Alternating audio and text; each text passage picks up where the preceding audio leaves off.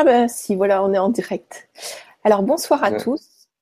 Ce soir, nous sommes, euh, nous allons parler des enfants indigo, cristal, diamant et arc-en-ciel, avec un nouveau regard pour comprendre les nouvelles générations, avec euh, Daniel Mossini. Bonsoir Daniel. Salut Benaline. Bonsoir à tous. Merci d'être là. Alors, merci beaucoup d'avoir accepté l'invitation pour euh, passer en direct et de, nous partager tout ce que tu as envie de nous transmettre. Apparemment, euh, d'après ce que tu m'as dit, il y a beaucoup de choses à transmettre et à clarifier. Donc, euh, ce que je te propose, c'est de te présenter et puis de nous parler de ce que tu as envie pour le moment en attendant les questions. Effectivement. Alors, encore une fois, bonsoir à tous et bienvenue. donc, donc, je m'appelle Daniel, j'ai bientôt 27 ans. Euh, j'ai euh, j'ai une une sensibilité particulière à, à, à, tout, ce, tout ce sujet, euh, puisque tout ce que je vais transmettre ce soir, tout ce que je vais vous transmettre ce soir, en fait, provient principalement de mon expérience à moi et euh, de celle que j'ai pu euh, vivre à travers des accompagnements. Donc, pour la faire euh, assez courte, j'ai des perceptions depuis que je suis tout petit. Euh, ces, perceptions m'ont euh, permis de percevoir le monde différemment, mais c'est vrai que ça a été très difficile pendant euh, pendant longtemps, euh, simplement parce que j'acceptais pas l'humain, j'acceptais pas d'être sur Terre, j'acceptais pas, je dirais l'humain dans sa globalité avec ses qualités et ses défauts. Donc ce qui me ce qui me ce qui m'empêchait en fait de, de, de, de, retrouver ma véritable identité. donc j'ai coupé ces perceptions pendant pendant longtemps, donc je vais je vais avoir l'occasion d'en parler après. Euh, pour vivre justement ces expériences avec les humains, pour apprendre à connaître l'humain, savoir comment il fonctionnait, pour apprendre à me connaître moi-même. Euh, et donc j'ai vécu toutes ces expériences-là jusqu'au jour où je décidais de m'y reconnecter, donc me reconnecter à toutes ces perceptions et tous ces ressentis que j'avais euh, que j'avais connus euh, lors de l'enfance principalement. Et euh, s'en est suivi après euh, énormément de méditation, mais chaque histoire est différente. Moi, c'est à travers la méditation que c'est ressorti, ce qu'on appelle un éveil de Kundalini. Donc, je vais pas, je vais pas euh, rentrer dans les détails ici, mais un éveil de Kundalini est un éveil euh, du deuxième chakra, donc un éveil des sens total. Et quand je parle de sens, je parle de d'extrasens, donc les sens qu'on a, mais au niveau énergétique, au niveau subtil. Euh, et euh, cet éveil m'a permis euh, de me reconnecter à ce que moi j'appelle la véritable nature, donc notre identité réelle. Donc je vais aussi en parler ce soir. Et puis j'ai j'ai un jour décidé de complètement changer de, de, de, de parcours professionnel. Je suis passé un petit peu partout. Hein. J'ai fait j'ai fait j'ai fait j'ai fait du marketing, j'ai fait de la finance, jusqu'au jour où je me suis vraiment réveillé un jour en me disant que j'avais besoin d'accompagner ceux qui étaient comme moi. Mais comme moi, avec des, des, des, des, visions aussi et des, des, je veux dire, des vibrations différentes. Et donc, euh, pendant une année, j'ai fait des soins. Donc, j'avais des dons de guérison euh, qui me permettaient justement d'accompagner les gens et de percevoir l'énergie dans le subtil. Ça veut dire que c'est, on appelle ça de l'hyper-intuition. Donc, je pouvais percevoir en tant que clairvoyant tout ce qu'il y avait dans le subtil avant même que les choses apparaissent, telles qu'une maladie ou, ou tels que des sentiments qui sont refoulés, par exemple, des émotions et qui doivent ressortir. Donc ça, je le percevais, donc j'accompagnais les gens. Euh, par la suite, j'ai eu un cabinet et puis euh, parallèlement, donc je préparais euh, Gaïdana dont je vais parler euh, en fin de Vibra. Donc voilà, euh, pour vous faire une petite trame de base, donc je suis clairvoyant et j'ai eu l'occasion d'accompagner à travers des ateliers, des conférences et des séminaires, ainsi que euh, des, rendez-vous privés, des consultations individuelles, euh, plusieurs centaines de, personnes, et dont des enfants, justement. Donc des enfants, des ados et des plus âgés. Donc on verra ce soir qu'il n'y a pas de distinction à faire entre l'âge qu'on pourrait attribuer à un enfant qui est éveillé ou non. Voilà, donc euh, vous n'allez pas beaucoup me voir, euh, à part pour les questions, parce que je vais passer donc le, le, le PowerPoint que j'ai que j'ai préparé, euh, qui me sert de ah, support. Avant, il y a, il y a juste, je, je peux parler? Oui, bien sûr. Alors, avant, il y a juste une personne qui nous envoie un beau message, donc c'est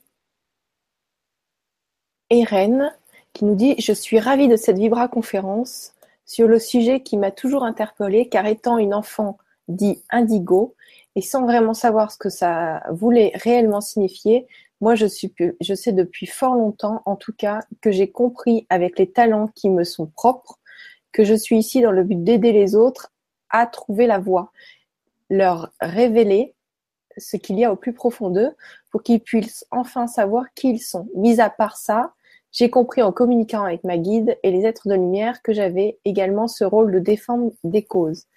Voilà, la première Merci, bienveillance à vous Merci beaucoup. Merci beaucoup. Merci beaucoup. Euh, donc, euh, commencer. alors, je vais commencer. Donc, je vais faire le partage d'écran.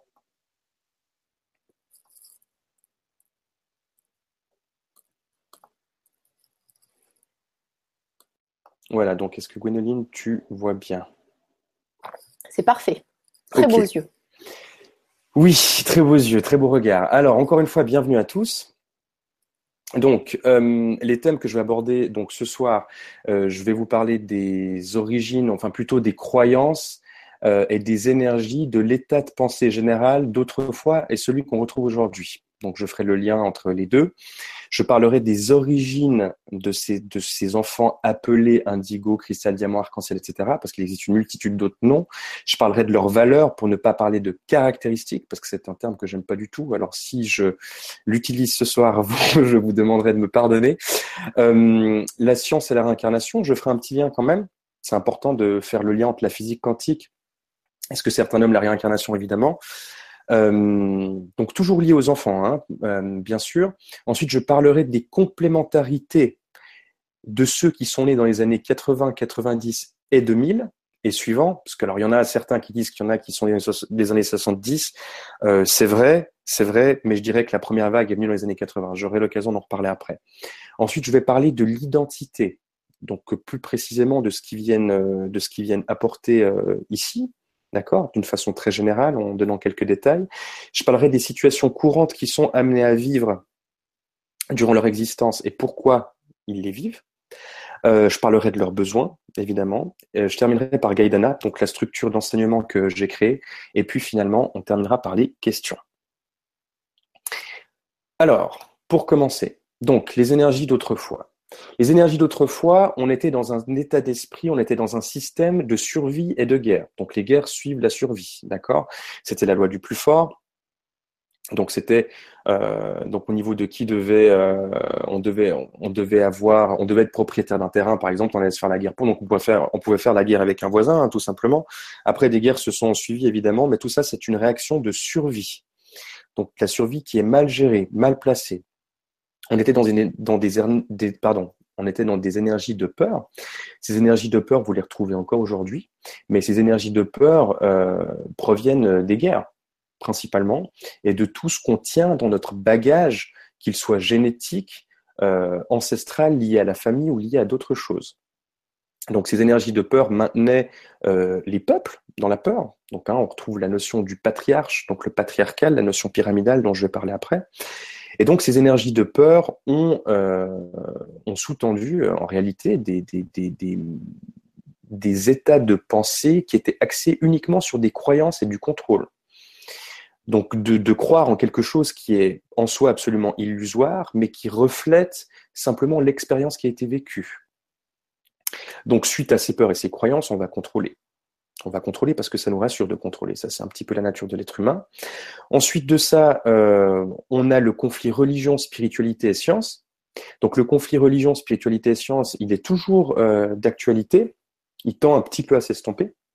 Donc la religion a toujours prôné le patriarche, donc Dieu le Père. Hein. D'ailleurs, vous remarquerez que dans n'importe quelle religion inclut le bouddhisme et l'hindouisme, même que l'hindouisme, euh, même que je dirais que les religions asiatiques sont, euh, sont plus polythéistes, on reste dans des notions qui sont très patriarcales, d'accord? On a un dogme qui est imposé, mais qui en soi euh, je dirais que le message de base de toutes les religions est bon, puisqu'elles se rejoignent toutes, hein, finalement. C'est juste que c'est un vocabulaire différent, une approche différente.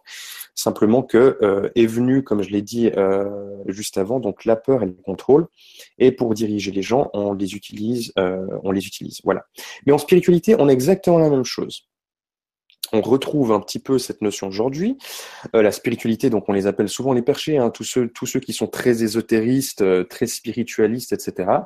Donc là, on rentre dans le conflit religion-spiritualité, puisque la religion prônait uniquement un texte sacré, d'accord Et la spiritualité prônait uniquement que, euh, que, que Dieu était bien plus que ça, mais ça a été mal géré et ça a été mal transmis pendant longtemps.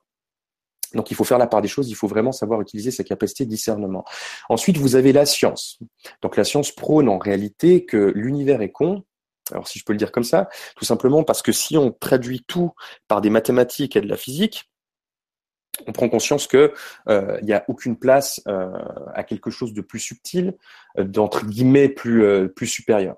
Maintenant, si on prend le lien entre la science, la religion et la spiritualité, les scientifiques sont plutôt contre-religieux, d'accord? D'ailleurs, si vous parlez à un scientifique de Dieu, il va de toute manière le ramener à la religion, très souvent.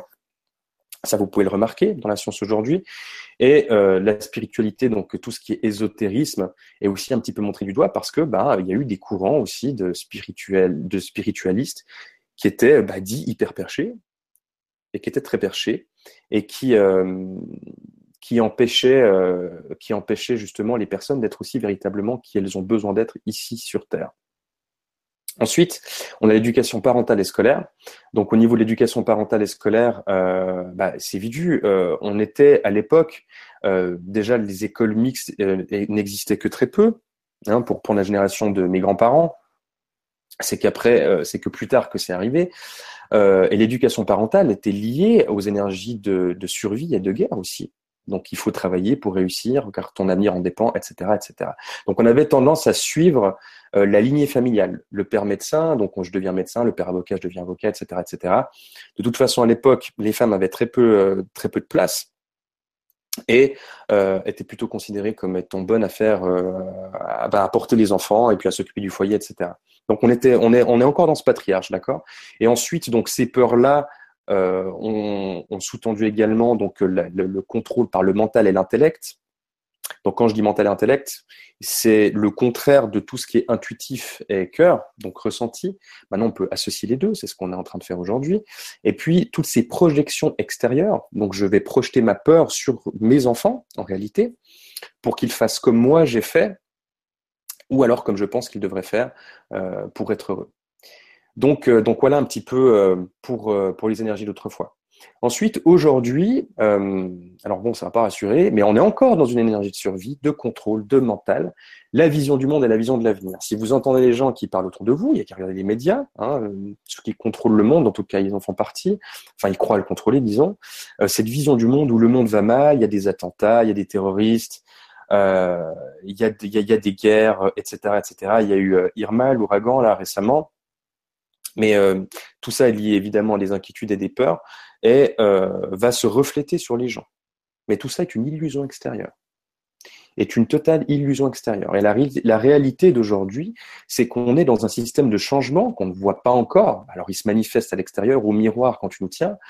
Euh, donc, je vais aussi en reparler. Donc, on est en train de vivre ces changements où l'humain, d'une manière générale, va beaucoup plus axer son expérience sur sa propre intuition et ses propres sentis, sans plus passer par le regard extérieur, mais ce qui est encore très compliqué pour la plupart des gens. On est dans un éveil de conscience général. Quand je dis éveil de conscience, je parle de sa propre vérité, celle que chaque personne vient incarner. Donc évidemment, j'utilise mes mots pour pour le dire. Donc il n'y a pas besoin d'aller voir des anges ou des guides hein, pour euh, avoir une conscience éveillée. Et c'est cette nouvelle génération, ces nouvelles générations, euh, qui, viennent justement apporter, euh, apporter leur lumière, apporter leur amour pour que nous euh, puissions transiter vers une nouvelle civilisation avec des nouveaux paradigmes. Donc en intégrant des nouveaux paradigmes. La seule chose, c'est que ça va pas se faire en une journée, ça va prendre probablement plusieurs centaines d'années, mais les changements sont déjà en train de s'opérer. Ensuite, je dis toujours aux gens, à mes conférences et à mes cours, qu'il faut relativiser tout ce qui est en train de se passer sur la planète Terre. Parce que euh, toute cette illusion, comme, comme j'aime bien l'appeler, euh, vient juste montrer en miroir grossissant euh, ce, qui doit, ce qui doit disparaître. D'accord? C'est la même chose pour les relations, finalement, qu'elles soient amicales ou sentimentales, amoureuses, etc. Généralement, les relations servent aussi à guérir. Hein. Donc là, ce qui nous est présenté dans le monde aujourd'hui, avec ces nouveaux enfants, c'est euh, un gros miroir de ce qui ne va plus à l'intérieur de nous, ce qui ne va plus dans ces structures-là. Et je dis souvent, il faut relativiser car nous sommes ici. Alors schématiquement, évidemment. Ensuite, donc la naissance. Euh, les êtres humains voient la naissance comme un miracle, mais euh, vous aurez remarqué qu'aucun bébé naît en souriant. Euh, non, non, un bébé, il, revient de la source dans laquelle il baignait, dans laquelle il était, euh, pour, pour finalement se redensifier dans un corps matériel très lourd, très difficile à porter. Et finalement, il ne sait pas du tout où il est. Ensuite, donc là, on est dans une notion qui est très importante, que j'appelle le voile illusoire des concepts et du conditionnement. Donc dans notre essence réelle, vous avez le soi. Considérez-la comme votre part absolue. Vous avez le moi, qui est l'ego, d'accord? L'ego qui est très mal géré aujourd'hui, mais qui, si bien géré, peut être très agréable à vivre. Vous avez les désirs qui proviennent de l'ego, principalement de l'ego, mais qui peuvent être liés, si alignés correctement, avec le soi, donc votre part absolue. Donc l'ego, on va l'appeler la part relative, inclut la mission de vie, ou le chemin de vie, ou vous l'appelez comme vous voulez. Donc ça, c'est notre essence véritable. Vient s'ajouter donc à cette essence véritable l'ego, le mental. On a besoin d'un mental pour rationaliser le monde dans lequel on est. C'est logique. Simplement, on ne sait pas trop encore l'utiliser aujourd'hui. On croit qu'on sait, mais on doit, on doit rationaliser le monde dans lequel on est. C'est ce qui nous sert à, le comprendre, je dirais plus ou moins. On a l'ego, l'ego nous sert de survie, mais la survie est mal, euh, mal gérée aujourd'hui. Euh, je vais aussi en parler. Ensuite, première couche, l'éducation parentale. Donc les parents peuvent offrir tout l'amour du monde à leurs enfants. Il n'y a rien qui est mis en cause par rapport à ça, mais il ne faut pas oublier que ça reste une couche que les parents ne sont pas propriétaires des enfants et que et, réciproquement. Donc cette éducation parentale, bien que les parents puissent être euh, puissent avoir des valeurs et quelles qu'elles soient, quelles qu'elles soient ces valeurs-là, euh, pensent faire le mieux pour leurs enfants, il faut pas oublier que ça reste une couche et qu'on a toujours notre capacité de discernement, chacun d'entre nous. Ensuite, vous avez l'éducation scolaire. Éducation scolaire, on stigmatise les jeunes très tôt, hein, puisqu'on leur dit qu'ils doivent travailler pour, euh, pour, euh, pour euh, avoir un avenir prometteur, etc. Pourquoi il y a autant d'échecs euh, dans les universités aujourd'hui, dans le, je dirais dans le monde entier, ou je dirais d'échecs en tout cas au début de, de, ces années académiques, bah, c'est parce que les gens ne savent pas encore où ils en sont. Ils savent vraiment pas ce qu'ils ont envie de faire. Et pourquoi? Parce qu'ils savent pas qui ils sont parce que justement, c'est des couches qui viennent se, rajouter par-dessus notre identité véritable. Ensuite, on a l'environnement extérieur. Donc, quelqu'un qui naît au Guatemala ou quelqu'un qui naît à Paris n'aura pas du tout euh, euh, le, même environnement extérieur pour évoluer à travers l'éducation parentale, à travers l'éducation scolaire, etc. Donc l'énergie, l'état de pensée, l'état d'esprit dans, lesquels baignent euh, je dirais que les différentes zones géographiques de la planète sont tous différents. Ensuite, on a les relations. Donc les relations, qu'elles soient amicales, amoureuses, etc., vont aussi nous influencer dans nos choix. Forcément, puisque euh, on va être, euh, on va vouloir quand même suivre, je dirais d'une certaine manière, le troupeau, hein, pour être accepté. Donc là, on est au niveau de l'ego, euh, au niveau, au niveau de la survie aussi. Euh, donc suivre le troupeau pour être accepté. Et ce qui se passe aujourd'hui, du moins ce que les gens pensent, c'est que si on ne suit pas le troupeau, on s'égare et on se fait bouffer. Eh ben, c'est complètement faux. Ensuite de ça, on a les expériences de vie. Donc les expériences de vie, c'est une identification qui peut être purement euh, liée à l'ego. C'est je vis cette expérience, donc parce que je l'ai vécue, euh, c'est ce que je suis. Eh ben, c'est aussi faux. C'est plutôt l'accumulation des expériences, en tout cas pour certains, euh, soit qui leur permettent d'apprendre à se connaître, donc à travers l'expérience, ou alors qui, les font complètement s'éloigner de leur propre vérité. Donc, on est vraiment dans cette identité véritable qui est masquée par tous ces schémas euh, et qui doivent être petit à petit euh, recreusés, réinterprétés pour retourner à qui on est vraiment. Et je vous assure que c'est très compliqué suivant les gens et suivant notre expérience. Donc, maintenant on vient à l'origine des noms indigo, cristal, diamant, arc-en-ciel. Donc je l'ai déjà dit, il y a plusieurs noms qui existent, il y en a d'autres, d'accord? Euh, Mais j'insiste sur quelque chose, on s'en fiche qu'un enfant soit nommé indigo, cristal, diamant ou arc-en-ciel. Ça revient à catégoriser et à cataloguer, à dire que lui, il est juif, lui, il est musulman ou lui, il est chrétien. C'est exactement la même chose. Et je peux vous dire que surtout les enfants en bas âge aujourd'hui ont horreur de ça. Ça revient à coller une étiquette euh, qui est très très difficile à porter pour eux, si mal comprise. Euh, donc, En réalité, on a tous un champ énergétique qui est nommé l'aura. Cette aura est représentée par, euh, plusieurs couleurs qui euh, elles-mêmes sont liées à ce qu'on appelle les chakras, donc des centres énergétiques qu'on a dans le corps. Donc je ne vais pas les définir ici en détail, mais simplement pour savoir qu'on a un champ énergétique, d'accord? Cette aura. Euh, et donc, ces noms indigo, cristal, diamant, arc-en-ciel proviennent en réalité de la couleur, donc là je parle d'une manière physique, de la couleur qui est émanée de la personne. Il y a toujours une couleur qui est un peu plus prépondérante qu'une autre. Donc l'indigo, le cristal, le diamant ou l'arc-en-ciel. Alors l'arc-en-ciel, vous remarquerez que c'est toutes les couleurs. Je vais expliquer pourquoi. Il existe ce qu'on appelle la caméra Kirlian, euh, qui a été développée il y a déjà plusieurs années, qui permet de photographier le champ aurique d'une personne. Là, vous avez trois exemples. Donc très percutant, vous avez un indigo, vous avez un cristal diamant et un arc-en-ciel, juste pour voir au niveau de la couleur. D'accord? Donc chaque couleur a une spécificité, a une vibration particulière. Vous remarquerez que chaque être humain est différent au niveau de sa personnalité, qui peut être lié à l'ego, bien évidemment. J'ai dit que l'ego pouvait être très bien géré, d'accord? Donc chaque humain a sa propre euh, personnalité. Donc il en va de même pour l'énergie. C'est comme, moi j'appelle ça des signatures énergétiques. On a tous une identité ou une signature énergétique particulière, précise et unique, surtout unique. Donc l'indigo, on est plutôt vers le haut, le cristal, on est encore vers le plus haut, et le diamant, on est encore vers le plus haut, et puis l'arc-en-ciel, c'est un, amalgame de, couleurs.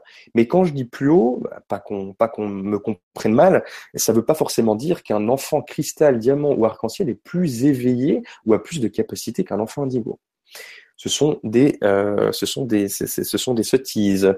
Euh, pourquoi? Parce que toutes les vibrations sont complémentaires tout, humain est complémentaire sur Terre. D'ailleurs, c'est grâce aux relations que on en apprend sur nous à travers de la résonance justement euh, euh, et, à nos expériences. Donc, je parlais du miroir hein, tout à l'heure. Donc, toutes ces vibrations sont complémentaires, proviennent de la couleur de l'aura et de la signature énergétique et vibratoire. L'enfant arc-en-ciel, il y a une petite particularité de l'enfant arc-en-ciel, c'est que les, enfants dits arc-en-ciel euh, ont une vision dite multidimensionnelle. Alors attention, pas que ça fasse le tournis. Pour donner un exemple qui euh, se rapprocherait, on ne peut pas vraiment le décrire parce que le mental ne pourrait pas le supporter, mais pour vous donner un exemple qui se rapprocherait le plus, ce serait comme si vous vous trouviez euh, dans un stade de, de, foot, par exemple, avec 36 000 places, et vous-même êtes installé dans, à ces 36 000 places. Donc il y a 36 000 vous qui est capable de voir le ballon qui est au centre sous 36 000 angles différents. C'est le cas euh, de certains enfants euh, autistes d'ailleurs. Évidemment, j'aime pas ce terme, mais je dois y mettre des mots pour euh, pour pour expliciter, pour que vous compreniez. les enfants autistes sont simplement un terme différent pour dire arc-en-ciel et vice versa. Euh, donc il y a plusieurs évidemment degrés d'autisme. Je suis pas un spécialiste, mais pour ce que j'ai vu euh, en tant qu'expérience et ce que je ressens et ce que je vois, euh, donc ce sont des enfants qui ont une capacité, des enfants. Alors je fais juste une petite parenthèse quand je dis enfant, c'est de tout âge, hein, d'accord?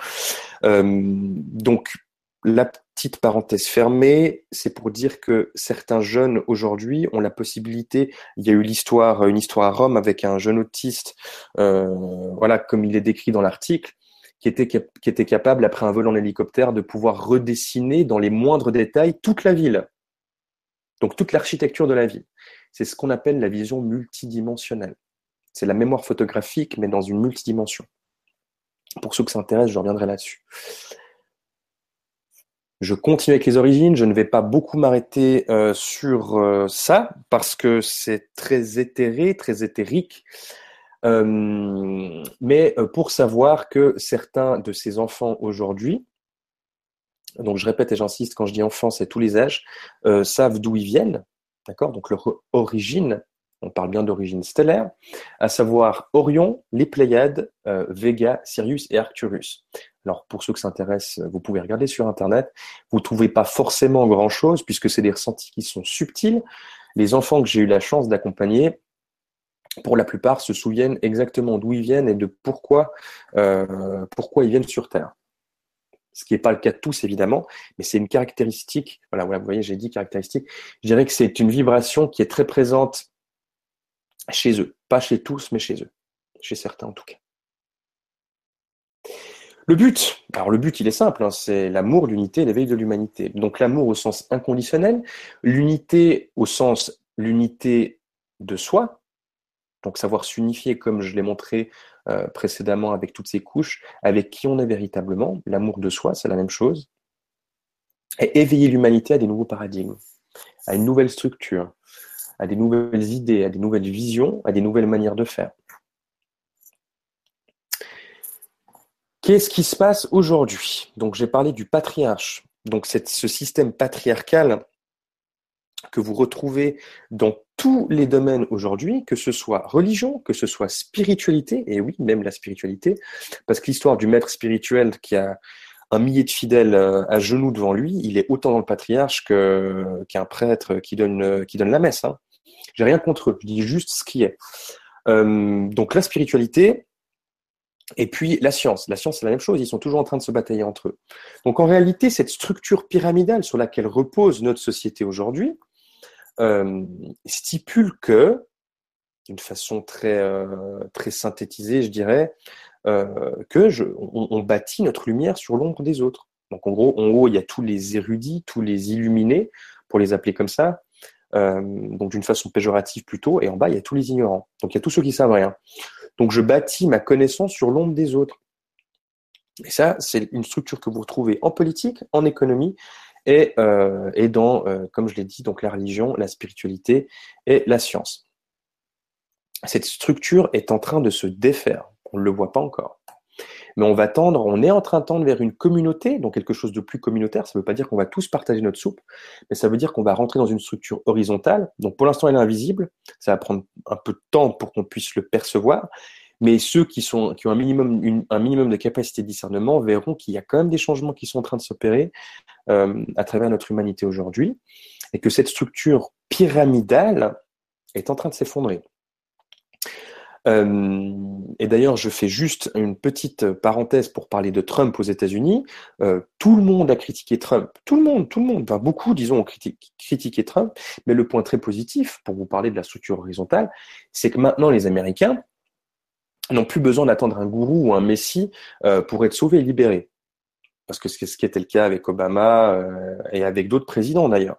Et là, Trump, au moins, il a il a l'avantage d'être 100% lui-même, donc euh, indépendamment de sa cupidité, de son orgueil et de tout ce qu'il peut faire avec quoi on pourrait être en désaccord, au moins il est lui-même et surtout, ça force les Américains, à travers ce miroir grossissant, à être indépendants d'eux-mêmes.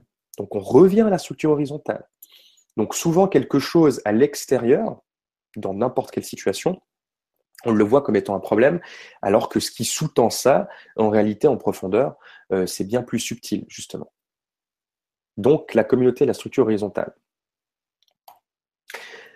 Plus précisément, au niveau du but de leur présence, donc, je l'ai dit, l'amour, mais là, je parle de l'amour de soi, chose que peu de gens ont l'habitude de, de concevoir, parce que ça nous a été interdit. Cet amour de soi, cet amour d'accepter qui on est ici. Et on ne peut pas être bien avec une personne, que ce soit amoureusement, que ce soit amicalement ou autre, si on n'est déjà pas assez bien avec soi. C'est pas possible. Ou alors on croit qu'on l'est, mais c'est que lié à l'ego. Et un jour ou l'autre, il y a quelque chose qui frappe à la porte. Il y a une expérience qui vient nous montrer qu'il va falloir nettoyer puis guérir certaines choses. Donc l'amour de soi. Quand on s'aime soi-même, quand on s'aime soi-même, on peut beaucoup mieux gérer l'ego parce qu'on l'accepte déjà, puisqu'on le transcende dans l'amour, et on peut être bien ici sur Terre. Ensuite, on a la contemplation. Quand je parle de contemplation, je parle de la capacité à s'introspecter pour voir, pas au sens propre du terme, percevoir, je dirais même, donc percer la bulle et voir qui on est vraiment, mais à titre individuel, tous, tout un chacun. Après, bah, ça peut se manifester sous la forme de je m'arrête devant un paysage et, je pleure en le regardant. Simplement parce que je vois la beauté de toute cette création. Ce qui est le cas de, beaucoup d'enfants. Ils peuvent s'arrêter et regarder la nature pendant des heures. Ça ne leur posera pas de problème. Ensuite, il y a la connaissance. On vient à la connaissance de soi. Mais vous savez, vu qu'on est, euh, dans une société euh, qui a beaucoup de dictates et de dogmes, euh, donc je reviens à ce schéma dont je parlais, d'éducation parentale, d'éducation euh, scolaire, etc. qu'est-ce qu'on est dans toute cette histoire-là? Est-ce que je vais m'identifier qu'à ce que j'ai appris ou ce qu'on m'a enseigné, que ce soit mes parents, euh, que ce soit euh, que soit l'école, que ce soit mes relations extérieures, quoi que ce soit et qui que ce soit? Est-ce que c'est ce qui fait que je me connais moi-même?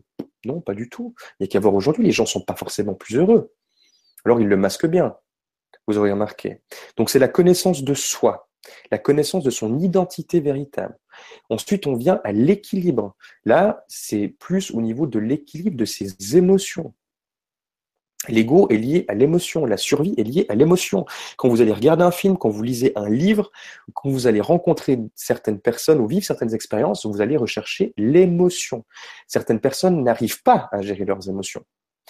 Euh, et c'est très compliqué, parce que quelqu'un qui ne sait pas gérer ses émotions, elle est sujette à des fluctuations, et euh, finalement, quand on est trop sous l'émotion, on n'arrive plus à discerner ce qui est bon ou pas pour nous ce qui devient très compliqué pour certains.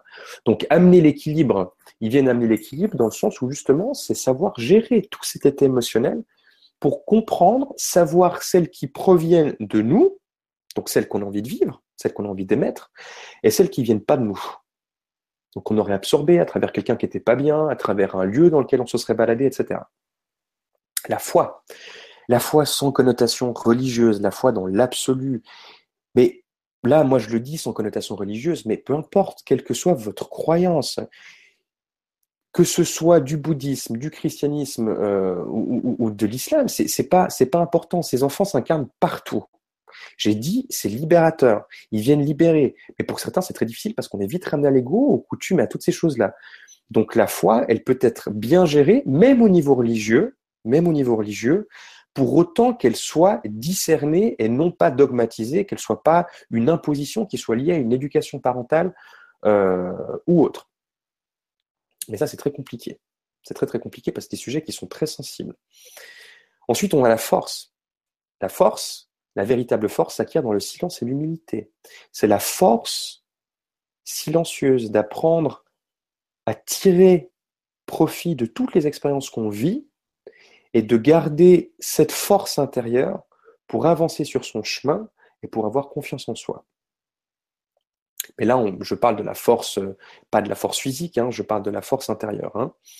Ensuite, on a l'harmonie, c'est savoir harmoniser son état d'être pour qu'il soit en harmonie avec les expériences qu'on a amené à vivre. Vous l'aurez remarqué, certaines personnes, et beaucoup aujourd'hui, désirent énormément de changements dans la vie, mais ils n'arrivent pas à les atteindre. Pourquoi? Parce qu'eux-mêmes ne sont pas en accord inconsciemment euh, avec ce qu'ils veulent véritablement, puisque j'ai dit, au niveau émotionnel, euh, à un moment donné, on ne sait plus vraiment euh, de qui, de quoi, où, comment, d'où ça vient. Donc il y a moins cette capacité de discernement, et cette harmonie vient nous permettre de trouver un équilibre entre l'intérieur et l'extérieur. Donc entre vos émotions, votre conscience, vos ressentis, vos visions, et l'extérieur, donc tout ce qui est expérience, qu'elle soit professionnelle ou autre. L'intelligence. Donc là, je ne parle pas d'une intelligence académique, je parle de l'intelligence de se connaître soi-même, l'intelligence de, je dirais, d'apprendre à gérer les situations dans lesquelles on se retrouve, même si elles sont désobligeantes. Donc agir avec intelligence. Donc ça veut dire, donc c'est plutôt le contraire de l'impulsivité, si vous voulez le contraire. Euh, c'est agir avec intelligence, c'est toujours être dans l'écoute de soi. Si je suis intelligent, je sais pourquoi je vis telle ou telle expérience, ou même si je ne le sais pas, je prends conscience que quelque part, elle m'est présentée pour me libérer de quelque chose. Donc on revient au silence aussi. Ensuite, on a la paix, donc ça c'est la paix intérieure.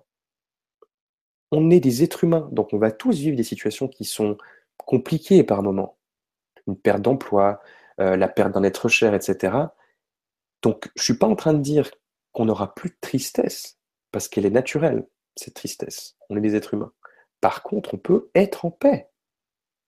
On peut être en paix dans n'importe quel type de rupture, si on le perçoit comme tel. Donc, ils viennent intégrer cette notion de paix intérieure pour être en accord avec ses choix, ses visions, ses décisions, ses ressentis. Ensuite, on a le respect.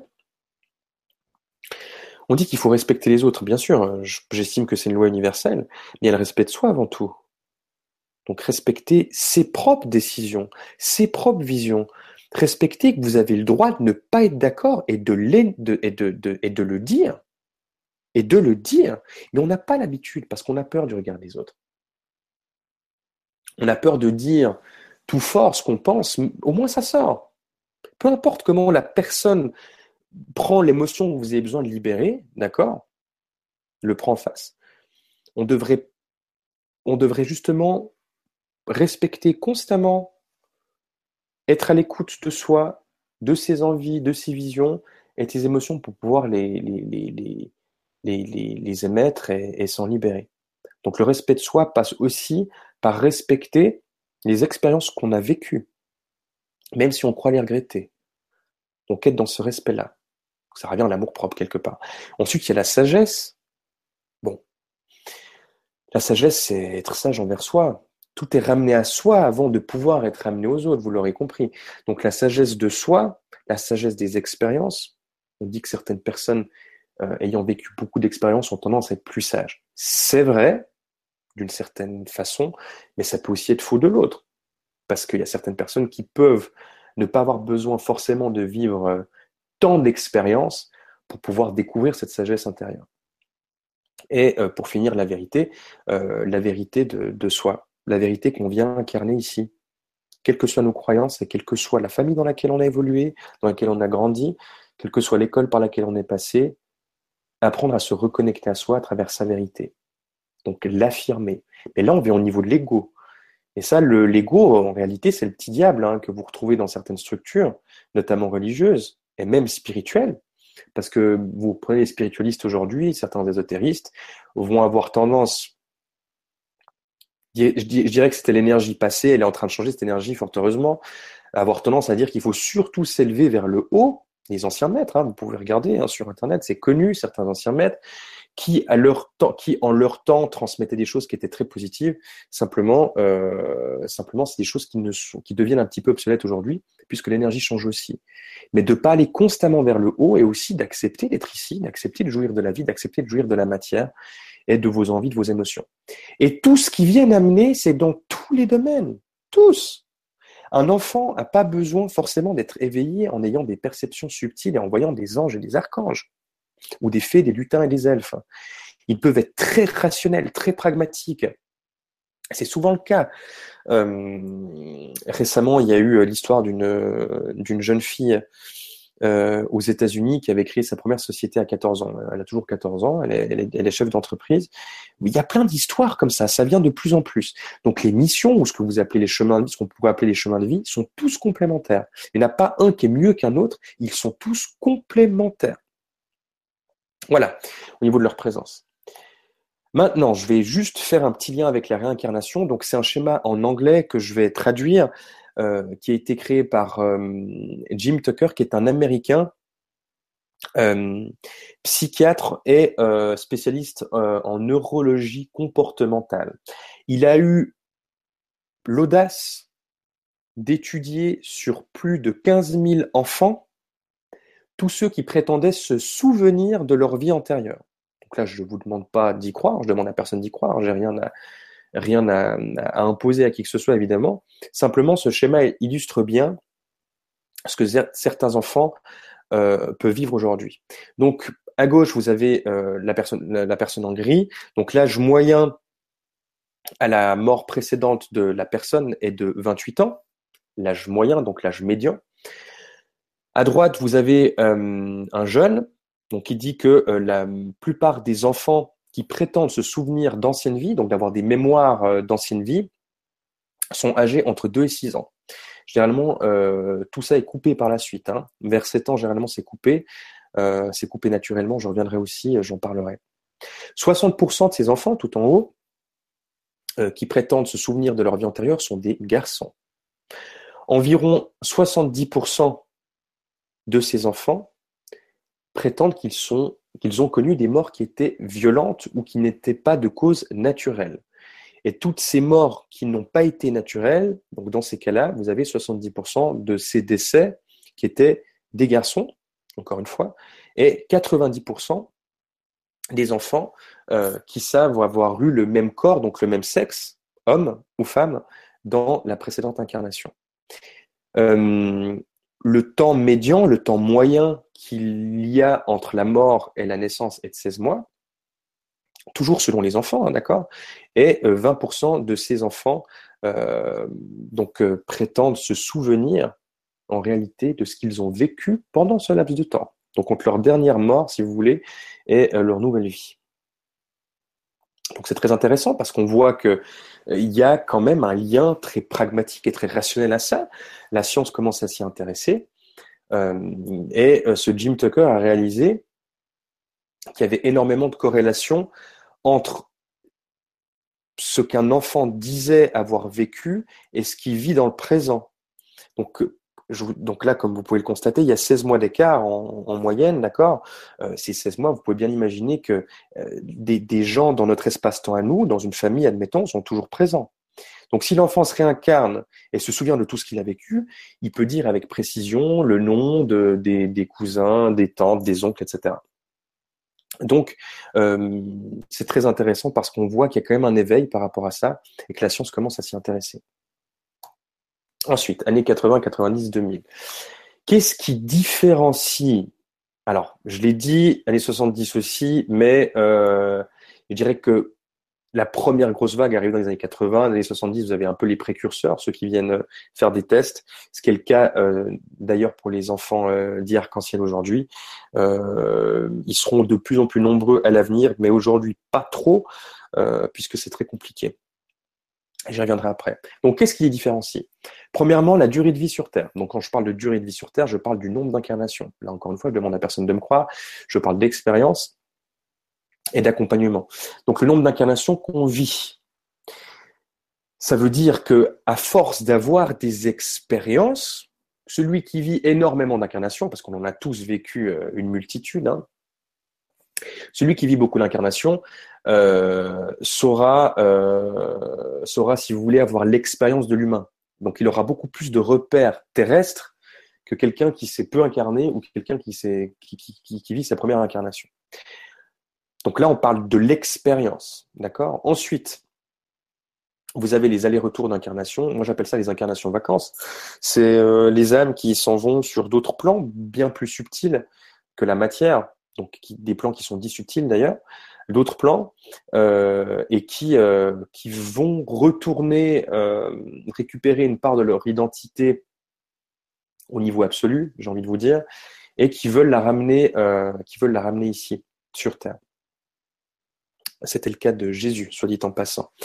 Euh, bon, là on remonte dans le temps évidemment, euh, mais c'est des incarnations qui sont prévues pour aller, en guillemets, s'entraîner, préparer le terrain, préparer sa conscience à se redensifier dans la matière pour aller transmettre des choses, pour aller euh, transmettre à l'humain et pour aller l'éveiller le, à, d'autres formes de conscience et d'autres formes de vérité. Nous avons le bagage karmique familial. Alors quand je parle du karma, je ne vais pas définir ce que c'est le karma, on parle plutôt de loi de cause et effet. D'accord? Je fais du bien, je reçois le bien, etc. Quand on lit, on lit le karma à la famille, euh, d'ailleurs il y a le karma collectif et il y a le karma individuel, euh, le karma collectif est très souvent lié à la famille, c'est la chose aujourd'hui qui, cause le plus, le plus de problèmes aux jeunes. Pourquoi?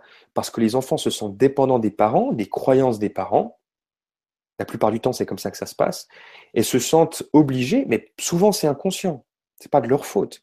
Souvent, se sentent obligés de suivre un même schéma familial pour, euh, pour pouvoir être acceptés par, euh, par ces parents-là. Donc, un bagage karmique familial, quelqu'un qui a vécu beaucoup d'incarnations et qui, à travers le temps, en guillemets, euh, a eu l'occasion de vivre beaucoup tout ce système patriarcal et dynastique, parce que c'est le système dynastique, c'est ce que vous retrouvez euh, dans tout ce qui est lié au sang, euh, donc le système dynastique que je disais tout à l'heure, euh, mon fils, tu dois devenir médecin parce que je l'ai été, etc. Tu dois reprendre l'entreprise familiale. Pour donner que cet exemple-là. Donc le bagage karmique familial peut être un poids, mais il a une influence considérable sur sur un enfant qui qui qui qui, a vécu beaucoup d'expériences au niveau familial. Donc des expériences qui sont très souvent reliées à l'émotionnel. Donc une famille qui qui qui un lien familial qui sous-tend euh, beaucoup de fluctuations avec nos propres émotions. Ensuite, nous avons la vibration de l'âme et de la conscience. J'ai dit chaque être humain est unique, c'est exactement la même chose au niveau de l'âme et au niveau de la conscience. On a de la peine à l'accepter, parce qu'on est duel. On se croit séparés alors qu'en réalité on fait tous la même expérience. Mais on se croit séparés dans la forme. D'accord? Et ce qui se passe, c'est que justement cette vibration de l'âme, elle est unique. Or, l'être humain doit commencer à accepter, pour ça qu'on vient dans une structure horizontale, c'est ce que ses enfants viennent apporter, que chaque personne peut apporter sa pierre à l'édifice, que chaque personne peut apporter cette pièce du puzzle qui va permettre justement d'avoir ces nouveaux paradigmes qui vont nous permettre de vivre la paix, l'amour, l'altruisme, etc. Donc chaque vibration est unique. Et finalement, l'origine stellaire, j'ai dit, chaque âme est unique, chaque origine est différente. Pourquoi on, se dit des poussières d'étoiles? Eh ben, C'est de là que ça vient, quelque part. Alors pour ceux qui s'intéressent, je donnerai plus de détails, mais l'origine stellaire. Donc je parle bien de complémentarité. Ensuite, au niveau de l'identité. Donc au niveau de l'identité, c'est qu'est-ce qu'ils ont à l'intérieur d'eux dans leur identité véritable? Je l'ai dit, une vision d'amour omniprésente. Ils font pas de différence. Ils ne feront jamais de différence entre une couleur de peau, entre une religion, entre un sexe ou quoi que ce soit, dans leur essence véritable. Ils ont cette vision d'amour pour tous les êtres humains, pour tous les animaux et pour toute la nature. Et ils voient l'amour partout, d'ailleurs. Ensuite, on a la recherche de l'être humain en chacun. Ils vont toujours rechercher l'être qui est en chaque personne. Euh, là, on parle d'être humain, mais on n'a pas encore associé l'être à l'humain aujourd'hui. On est encore à l'humain. Mais l'être humain, l'être dans sa nature véritable, donc notre identité à chacun, donc notre part absolue, si vous voulez bien, n'est pas encore associée à l'humain. Et eux vont toujours avoir tendance à la rechercher. Ça veut dire que lorsqu'ils se retrouvent en groupe ou à rencontrer quelqu'un, qui que ce soit, ils vont très rapidement percevoir le voile que, que l'humain s'est octroyé, consciemment, inconsciemment, volontairement ou pas. Et ce voile-là, il est directement percé par, euh, par l'enfant. D'ailleurs, vous aurez remarqué que les enfants très bas âge, certains vous regardent dans les yeux, vous avez l'impression qu'ils vous dénudent complètement. Ben, c'est ça. Ils vous voient tel que vous êtes vraiment, dans votre identité véritable. Ils connaissent la vérité et ils comprennent. Il n'y a pas besoin de leur mentir aux enfants. Hein. Ils vont pas forcément vous le dire que vous leur mentez. Il n'y a pas besoin de leur mentir, ils savent. Honnêtement, ils savent très bien. Ils sont hyper intuitifs. Ils sont hyper intuitifs. Ils connaissent la vérité. En bas âge, ils connaissent leur vérité. C'est après que ça vient se compliquer. Comme je l'ai dit, parce qu'il y a des couches. C'est ce qu'ils viennent expérimenter aussi, hein, quelque part. Ils connaissent la vérité et ils ont cette capacité à comprendre très rapidement ce qui les entoure. Ils ont une connexion subtile avec la nature. Moi, je me souviens que un jour, quand je travaillais à l'époque, euh, j'avais mon collègue, euh, mon ancien collègue, euh, j'étais à l'extérieur et je m'étais arrêté pour regarder une fleur, une fleur au bord de la route. Et j'étais resté vraiment cinq minutes devant, cette fleur. J'étais en pleine phase d'éveil. Et mon collègue euh, s'arrête vers moi et me dit Daniel, maintenant tu viens, on dirait que tu découvres le monde. Et ben c'est rigolo, mais c'est exactement ça. C'est qu'en fait, vous avez l'impression qu'ils vont chaque fois redécouvrir le monde. Donc cette connexion subtile avec la nature, j'ai parlé de contemplation, ils ont besoin d'être avec, euh, je dirais, dans un état euh, naturel. Ils ont besoin de se sentir naturel avec les autres d'où le lien avec la nature, ils ont besoin de pouvoir se retrouver dans des espaces verts. Ils vont se mettre à parler aux arbres. Ne les prenez pas pour des fous, hein, les enfants qui commencent à, parler à des arbres. Hein. Je vous assure. Hein. Et même si on n'y croit pas, c'est pas important parce que le but finalement, c'est que eux puissent nous apporter quelque chose et qu'ils soient heureux. Donc, la connexion subtile avec la nature, la connexion subtile avec les animaux, idem pour la communication, très télépathe, ils ont tendance à comprendre intuitivement pourquoi un animal va mal, pourquoi un chien aboie ou pourquoi un, un, chat miaule, par exemple. Euh, donc ça, c'est des, schémas que vous retrouvez partout dans le monde. Partout dans le monde. Donc cette hypersensibilité aux animaux. Mais qu'ils soient végétariens ou non. Parce que ne pas être végétarien ne veut pas, n'est pas synonyme de je ne respecte pas les animaux. Mais c'est pas le débat de ce soir. D'ailleurs, c'est pas un débat. Mais euh, connexion subtile avec les animaux, donc euh, plutôt la télépathie, euh, l'approche des animaux qui vont plus près des enfants. Il y a une tonne de vidéos qui circulent sur les réseaux sociaux sur les enfants avec des pitbulls, des rottweilers, des, des, chiens dits dangereux, etc. Alors que les chiens sont des amours avec les enfants, en bas âge en plus, en très bas âge. Et ben pourquoi? C'est très simple, parce qu'ils sont dans l'amour pur. Les animaux ressentent toutes ces choses-là. La musique. La musique, les vertus de la musique. Vous rencontrerez des enfants hypersensibles au son, au son et à la musique. Quand je parle de son, je parle de foule, d'accord? Donc ne pas ne pas supporter de se retrouver dans une foule, euh, ne pas supporter de se retrouver dans, euh, bah, pour les un peu plus âgés, dans un bar, dans une boîte de nuit où difficilement tout ce bruit, tout ce brouhaha, et plutôt être dans une musique euh, qui peut être liée avec des fréquences qui sont réparatrices, régénératrices, des fréquences qui sont alignées. mais, mais et peu importe le style. Finalement, que ce soit du hip-hop, euh, du, reggae, de l'électro, etc., ils ont une connexion très spécifique avec la musique. C'est quelque chose qui les fait vivre, c'est un moteur. D'ailleurs, certains font de la danse. Mais ensuite, vous avez la nourriture et ses vertus. Donc, je faisais juste le lien euh, entre parenthèses avec les animaux avant, mais la nourriture et ses vertus, c'est. Euh, moi, j'ai déjà vu des enfants qui bénissent la nourriture. Donc ils mettent leurs mains au-dessus. forcément que ça surprend les gens autour, parce qu'on n'a pas l'habitude de tout ça. Mais ils la bénissent parce qu'ils savent ce qu'ils sont en train de manger. Ils ne mangent pas la forme de l'aliment, ils mangent l'énergie qu'elle contient. Donc ils peuvent être très très sensibles à la nourriture. Donc il y a un mouvement aussi euh, euh, de végétariens, véganes, etc. Maintenant, je dirais que pour que tout ça soit intégré, il faudrait le faire non pas par ego et pour, le, pour devoir le démontrer aux autres, mais il faudrait le faire pour soi. C'est ce qu'ils viennent montrer. Au niveau des vibrations, ils ont tous des dons créatifs innés, mais tous, sans exception. Ceux qui ne se voient pas là-dedans, c'est qu'ils ne l'ont pas encore découvert. Mais ça, c'est une certitude. Au niveau des arts, au niveau de la musique, au niveau de l'écriture, pour ne citer que ceci, la photographie, etc. D'accord? Euh, Donc ils ont ces dons créatifs innés, ils n'ont pas besoin de prendre des cours hein, pour, euh, pour représenter quelque chose qui est absolument magnifique. Je me souviens en soins, une fois, j'avais une petite de, de 11 ans euh, qui était venue me voir et euh, qui me disait que son moteur, c'était la peinture. Euh, et je, je, je lui avais demandé, mais qu'est-ce que tu peins? Elle me disait qu'elle peignait des formes, des sortes de nuances, un petit peu tout. Et je lui ai dit, puisque je, je, ressentais ce moment, je lui ai dit, comment tu ferais une peinture de la paix? Et là, elle me dit, je mettrais du vert pastel, du blanc nacré, un petit peu de bordeaux, etc. Elle était capable de me décrire toute sa peinture avant même de l'avoir faite dans les moindres détails, avec toutes les nuances, etc. Et j'ai fait la même chose pour une dizaine de mots. Comment tu, ferais une peinture de l'harmonie, comment tu ferais une peinture de la, de la guerre, etc. Elle était capable de tout me décrire. Ça, ce sont des dons créatifs qui sont innés. Il n'y a pas besoin de leur apprendre. Le temps et ses vertus. Ils ont tendance à vivre le moment présent et ils ont tendance surtout à vous ramener au moment présent. Donc, euh, tout ce qui rentre dans le cadre des parents aujourd'hui, euh, c'est quelque chose d'ancestral qu'on leur envoie, ils le renvoient, forcément. Donc, quelque chose qui est lié à un ancien paradigme, euh, les parents sont souvent en panique aujourd'hui, parce que les enfants ont tendance à répondre, les enfants ont tendance à ci, ont tendance à ça, ont tendance à pas écouter au cours, c'est une catastrophe, etc. Les enfants ne font que de renvoyer quelque chose qui n'a plus lieu d'être, qu'ils ne supportent plus. Et c'est pas évident, hein. autant pour les enseignants que les parents. Ça, je le conçois, je le conçois. Mais il y a des moyens pour ça, pour trouver, pour, trouver cette conciliation, justement, cet équilibre. Donc, ils n'ont pas du tout la même notion de temps. Certains se sentent densifiés dans la matière, donc dans un corps, mais ils savent que le temps est une illusion et qu'il n'est pas linéaire tel qu'on croit, d'accord? Donc euh, aller d'un point A à un point B, etc. Ils ont beaucoup de sentiments de mérite. Je mérite d'être ici, je mérite d'être sur Terre, je mérite de voir les choses. Eh ben oui, c'est de l'ego. Bien sûr que c'est de l'ego.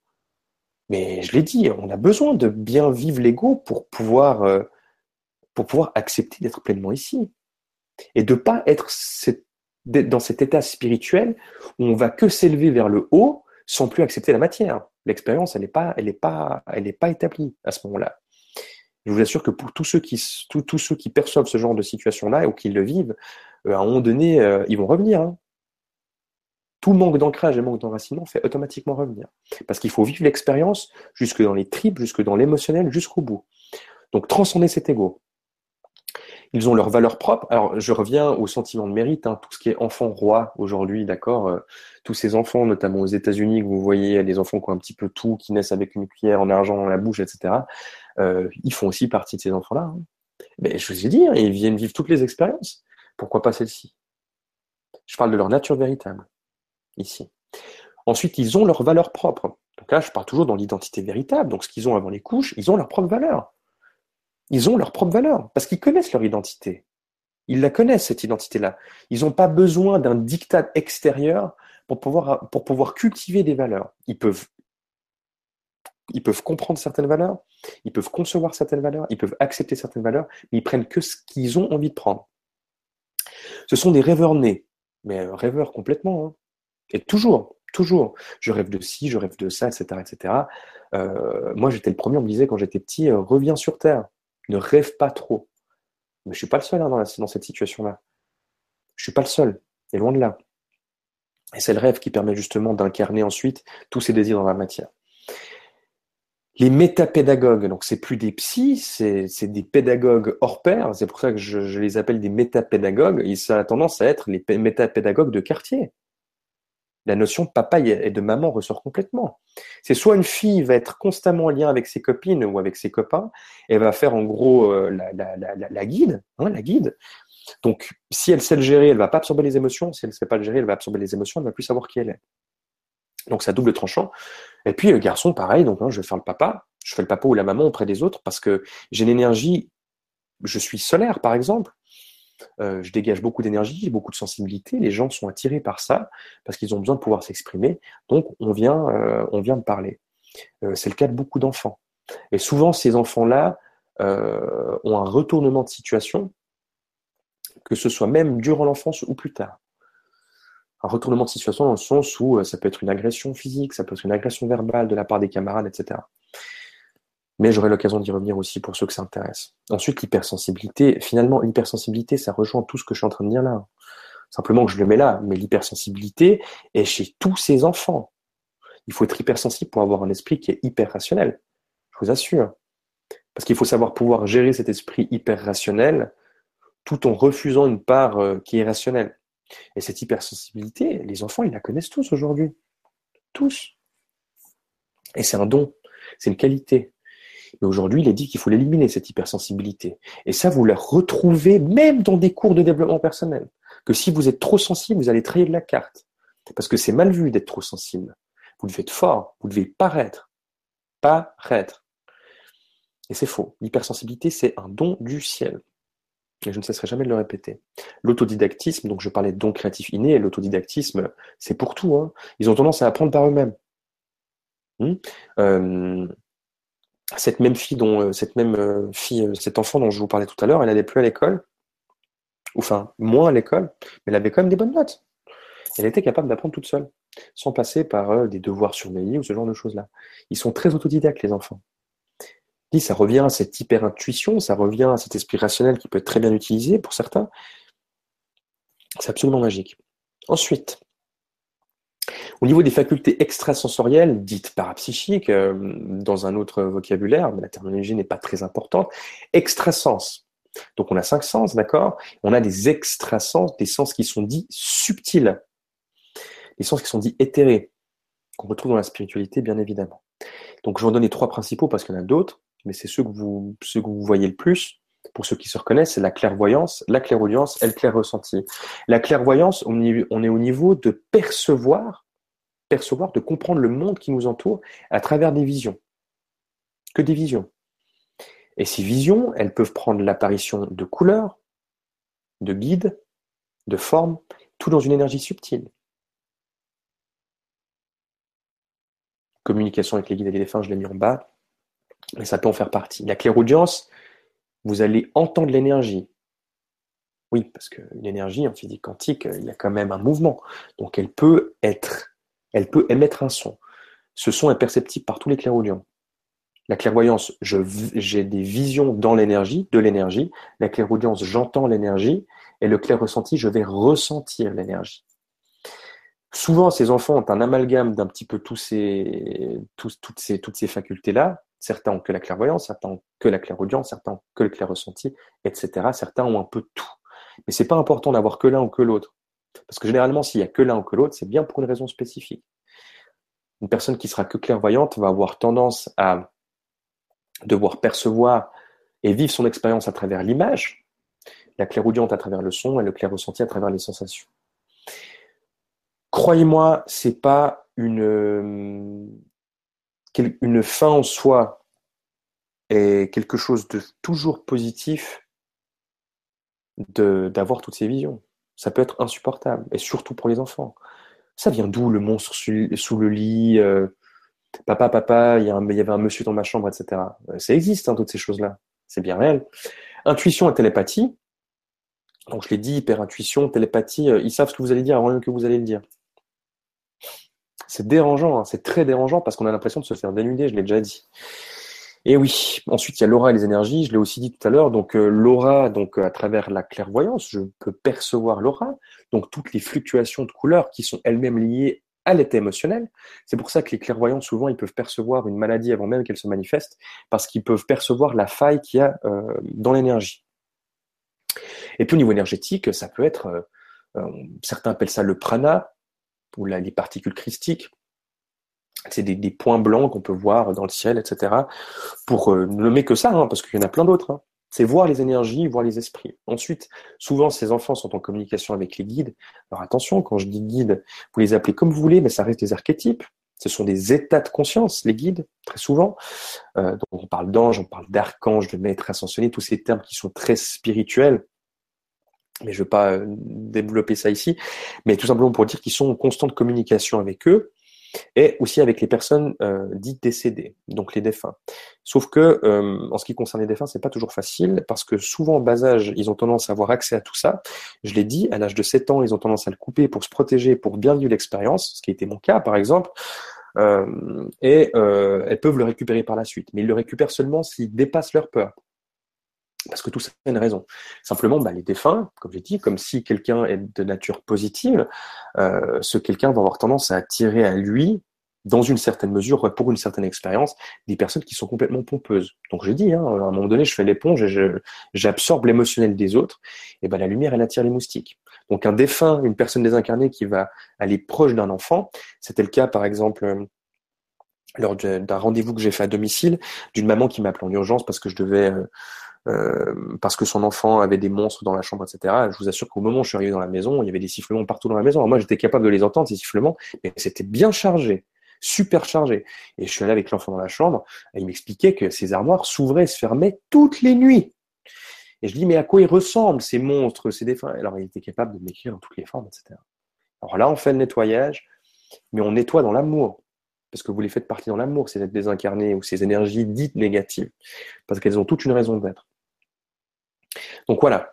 Ensuite de ça, les guérisseurs naturels. Un enfant pose la main sur vous. Vous avez tous, hein, sûrement. Hein. Certains ont des dons de guérison naturelle. Je pose ma main. Euh, le simple fait d'être en présence de cette personne, euh, on a l'impression que ça nous guérit, que ça guérit notre cœur, que ça nous met dans un état euh, de détente, de douceur, etc. Et puis, don de prémonition, qui peut être très pénible. C'était le cas euh, d'un ami à moi qui euh, qui voyait les potentiels morts des gens. Alors je vous assure que c'est pas, doit pas être très agréable. Hein. Moi j'ai pas cette qualité-là, enfin cette faculté-là, disons. Mais euh, lui me disait que c'était très insupportable parce que ben il a sauvé trois fois son père de la mort déjà.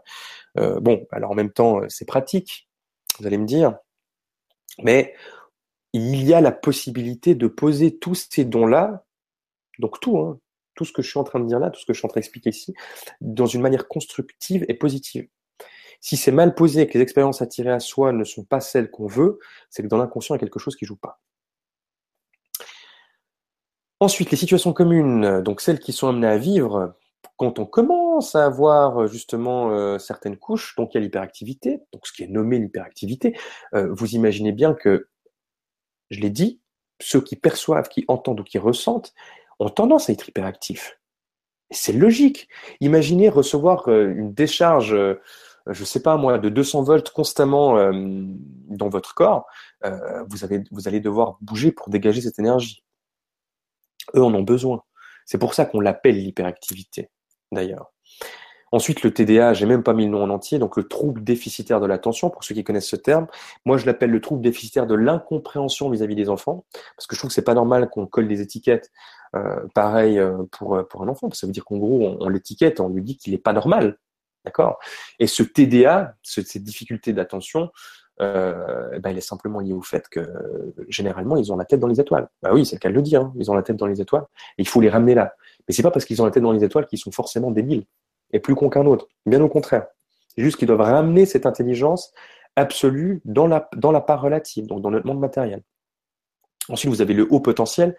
Et ce haut potentiel, euh, il est dit le haut potentiel intellectuel, ça reste aussi une étiquette. Ils n'ont pas besoin de ça. D'accord J'ai dit, il y en a qui peuvent être très rationnels. Ils n'ont pas forcément d'avoir des besoin d'avoir des visions pour venir, entre guillemets, de toutes ces générations-là, ces enfants hypersensibles. Ils n'ont pas besoin d'avoir des visions. Mais ce potentiel, euh, bah, quelqu'un qui a besoin de faire une découverte majeure euh, dans la science, par exemple, eh ben, je vous assure qu'il ne va pas décider de voir tous les canaux qui sont ouverts au niveau de ses, de ses perceptions parapsychiques, hein, extrasensorielles. Parce qu'il a besoin d'être bien ancré dans ce qu'il fait. Donc, d'être bien terre à terre. Sommeil délicat, vision de défunt et d'entité. Alors, une entité est une énergie. D'accord? Elle peut se manifester sous plusieurs formes, dont une personne désincarnée, mais ce n'est pas forcément des énergies qui sont négatives. Donc une entité, même au sens négatif, n'est pas forcément une personne. Mais les enfants, mais pas seulement que les enfants, d'ailleurs, j'ai dit que je ne faisais pas de différence entre l'âge, c'était juste pour simplifier le vocabulaire et la compréhension. Mais souvent, hein, pendant la nuit, ça vient faire coucou. Moi, quand j'ai commencé à récupérer tout ça, euh, ma gorge, ma voix parlait à ma place. Alors c'est évidemment quelque chose que je dis maintenant euh, euh, publiquement, mais j'en ai pas parlé à, tant de monde que ça.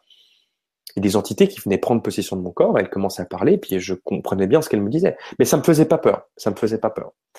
Ça pouvait perturber le sommeil, mais ça m'a jamais vraiment fait peur. Parce que j'ai toujours accepté, en fait, la plupart des expériences un peu paranormales, donc dites anormales vis-à-vis de ce qu'on connaît déjà, hein, le paranormal. Par rapport à ça.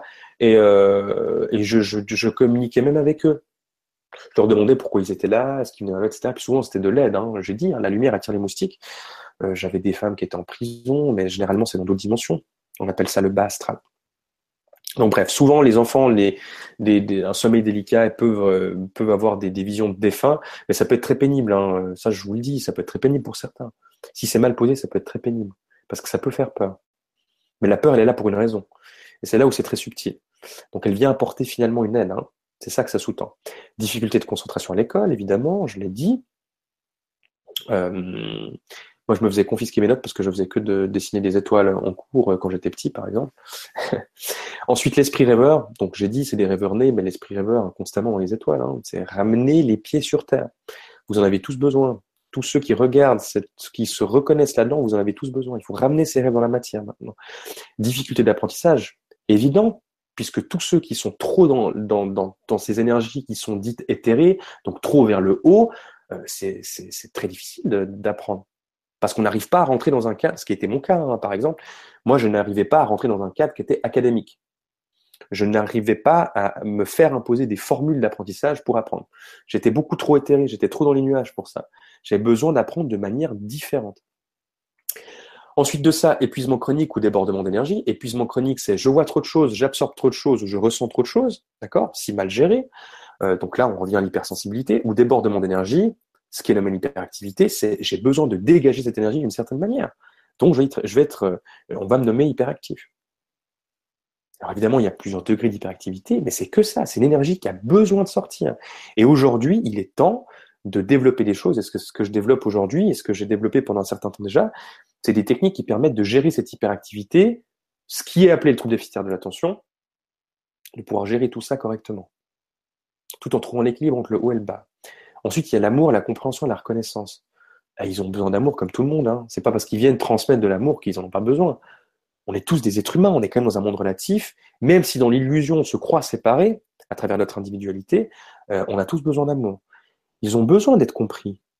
Si moi je juge et que je colle une étiquette sur quelqu'un, c'est ce qui se passe en tout cas euh, dans certaines écoles aujourd'hui, c'est que les enfants dits HPI, donc au potentiel TDA ou hyperactivité, sont placés dans des classes séparées. Séparées, on leur dit voilà, de toute manière, maintenant tu seras avec tes autres copains parce que bah, tu vas pouvoir, euh, tu vas pouvoir mieux te comprendre, etc., etc. Mais c'est une connerie née ça. C'est pas possible de faire ça. Un enfant, il va pouvoir s'intégrer auprès de tout le monde. Et c'est ce qui fait la richesse de l'être humain d'ailleurs. Et ça, ça va changer, ça va changer. D'ailleurs, dans les pays du Nord, ils sont très bons pour ça, les pays nordiques. Hein. ils ont commencé à intégrer la méditation dans certains cours. C'est génial. Enfin bref, et puis de la reconnaissance, euh, bah, parce qu'ils ont aussi besoin d'être reconnus dans ce qu'ils font. Et de, de, l'amour que eux portent, que eux nous portent. Tendance à la, tristesse, dépression, euh, voire le suicide, ça aussi, hein, ça arrive. Hein. C'est des enfants, je vous l'ai dit, dans leur essence véritable, dans leur identité véritable. Je vous donne les, les, les, leurs vibrations, leur identité. Euh, mais après les couches, euh, c'est j'accepte pas d'être ici. Attends, l'être humain a tellement l'air d'être primitif. Qu'est-ce que je fais ici? Et ça, je, pendant 24 ans, je l'ai eu. Hein. Un peu moins, un peu moins. Mais pendant une vingtaine d'années, pendant une vingtaine d'années, j'étais toujours triste et déprimé. Tout le temps, tout le temps, tout le temps, tout le temps. Parce que je ne comprenais pas pourquoi on ne pouvait pas cultiver toutes ces valeurs-là et pourquoi je ne pouvais pas être moi-même auprès des autres et pourquoi il y avait tout ce voile-là. Mais on n'aide pas l'humain à changer tous ces paradigmes-là en allant de l'extérieur. Donc il n'y a rien à combattre. En réalité, il faut aller de l'intérieur. Et c'est là que c'est très subtil et souvent c'est très difficile pour euh, tous ces enfants. Le suicide, ça peut arriver aussi. Je suis tellement pas heureux d'être ici que je m'en vais. Alors c'est triste d'en arriver jusqu'ici, parce qu'en réalité, euh, comme je l'ai dit, hein, il y a vraiment une essence véritable qui est très très pure. Les difficultés d'intégration, très fréquentes. Lui, il est différent, elle, elle est différente. Il rentre pas dans le cadre. Du coup, euh, les camarades se moquent de lui, de elle, etc. Alors, euh, difficulté d'intégration égale euh, remonter contre les parents, une personne qui devient très introvertie. En fait, tout ça, ça, c'est un lien avec ce que l'enfant vient poser ici. En d'autres termes, ce que l'enfant vient expérimenter là. Si l'enfant vit des difficultés d'intégration, c'est qu'il doit, il doit, il doit être structuré différemment dans son éducation. Il doit être structuré différemment dans son inconscient pour ne plus attirer ce genre d'expérience à lui. Parce que chaque expérience est là justement pour faire avancer. Parce qu'ils ont beau être très éveillés, très évolués sur le plan de la conscience, euh, ça redevient des humains comme tout le monde, ils doivent s'occuper, ils doivent s'occuper aussi de, des entre guillemets problèmes d'humains que, qu'on a. D'accord? Ensuite, l'anticonformisme, donc, euh, hein, j'ai dit, j'accepte pas l'humanité. Donc, si j'accepte pas l'humanité, j'accepte pas les règles. Je suis euh, non, je n'accepte pas d'être conformé à quoi que ce soit. Euh, c'est insupportable. C'était mon cas pendant plusieurs années. J'écoutais pas. je, je, je, Enfin bref, il y, a, cet anticonformisme. Il faut savoir, il faut pouvoir le gérer parce qu'à un moment donné, il faut, il faut rentrer dans le cadre pour pouvoir le changer de l'intérieur. Et c'est en rentrant dans le cadre finalement qu'on lâche prise et qu'on peut véritablement apprendre à se découvrir. Et ça, je l'ai compris par la suite en vivant l'expérience. Mais anticonformisme, je ne fais pas la queue, euh, pourquoi moi, etc. Colère, agressivité, révolte, fuite, tout ça c'est dû à une incompréhension de soi, hein, à la base. La marginalisation, sentiment d'être incompris du monde, relation familiale difficile et tendue. Bah oui, alors là, euh, mon amour auprès de tous les parents qui ont des enfants euh, dans ce genre de situation, en tout cas les enfants en bas âge ou des ados, euh, respect à vous, respect à vous, parce que je sais que c'est difficile. Moi, c'était difficile avec les miens pendant longtemps. Euh, c'est difficile, mais c'est possible de sortir de ça. Il faut juste changer son approche. Il faut juste changer son approche. Mais tout ça, là, ces situations-là, proviennent bah, du fait qu'on est, euh, qu'on est incompris. Souvent qu'on est incompris, euh, pour faire un petit peu de porte-parole. Mais, euh, mais on peut s'en sortir de ça. Et heureusement, d'ailleurs. Sentiment d'être différent des autres, hein, j'ai l'impression d'être unique, les autres sont pas comme moi, pourquoi moi j'ai l'impression d'être beaucoup plus sensible que les autres, j'ai tendance à absorber les autres, etc. Relation toxique, euh, bah, c'est possible, j'ai dit, je le répète, la lumière attire les moustiques. Donc celui qui va vouloir faire le papa ou la maman auprès de tout le monde, euh, elle peut, je dis pas, je dis pas forcément que c'est le cas, mais attirer à soi euh, des, euh, des, des, attirer à lui ou elle des, des, des, des, des, des personnes qui sont, euh, oui, qui sont dites toxiques, voilà, qui vont avoir tendance à, à pomper cette énergie, donc à faire l'éponge. Moquer, agression verbale et physique, je l'ai dit, ne veulent pas aller à l'école, la scolarité, ça existe. Hein. Alors, à tous les parents qui m'écoutent ce soir, ne, scolarisez pas votre, votre enfant à la maison. C'est la pire des erreurs. Parce qu'il a besoin de pouvoir s'intégrer, même s'il a vu des expériences qui sont déconcertantes. Et vous ne devez pas en avoir peur. Et ça, je vais expliquer justement, je, donne des moyens pour ça. Mais il faut pas les, faut pas les scolariser à la maison, les enfants. C'est ridicule parce que là, on va contre un système. Et j'ai dit, pour changer un système, on est obligé d'aller de l'intérieur. Et pour que les enfants se sentent intégrés dans le monde et ancrés et enracinés, ils doivent vivre l'expérience, ils doivent se mouiller jusqu'au bout. Que, enfin, que ça leur plaise ou non, finalement. Excès de jeux vidéo, alors pas dans le sens péjoratif, hein, j'ai dit, hein, ils, voient, ils voient tellement de choses, ils entendent, ils ressentent tellement de choses qu'à un moment donné, ils peuvent d'ailleurs être très doués aux jeux vidéo, ils ont besoin d'aller euh, se divertir dans les jeux vidéo. Euh, alors, jeux vidéo, c'est vrai que je l'ai pas mis là, mais ça peut être les réseaux sociaux, etc. Euh, pour avoir ce côté euh, virtuel et savoir que je vis bien dans l'illusion, même si c'est une illusion. Donc, rationaliser, rationaliser l'expérience. excès de sucre, de sel, refus de manger. Tout ça, ça vient d'un manque de gestion des émotions.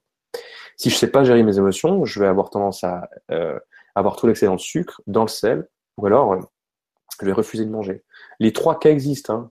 Tout ce que je vous dis là, c'est des expériences que moi-même, d'une part, j'ai vécues, et d'autre part, que j'ai eu euh, l'occasion d'apprendre à travers des accompagnements que j'ai faits, de toutes les personnes que j'ai eues à mes cours.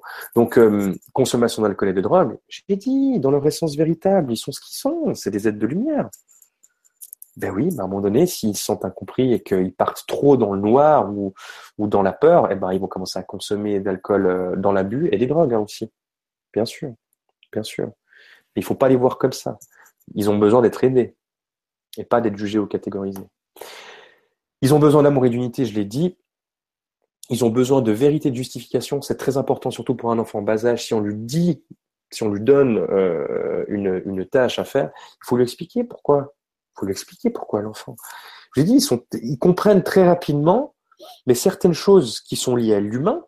Je vous ai parlé du nombre d'incarnations, par exemple. Quelqu'un qui a une expérience humaine euh, plus, euh, plus longue, entre guillemets, d'accord, et un enfant qui va s'incarner euh, pour sa première, deuxième ou troisième incarnation, il n'aura pas de repère humain.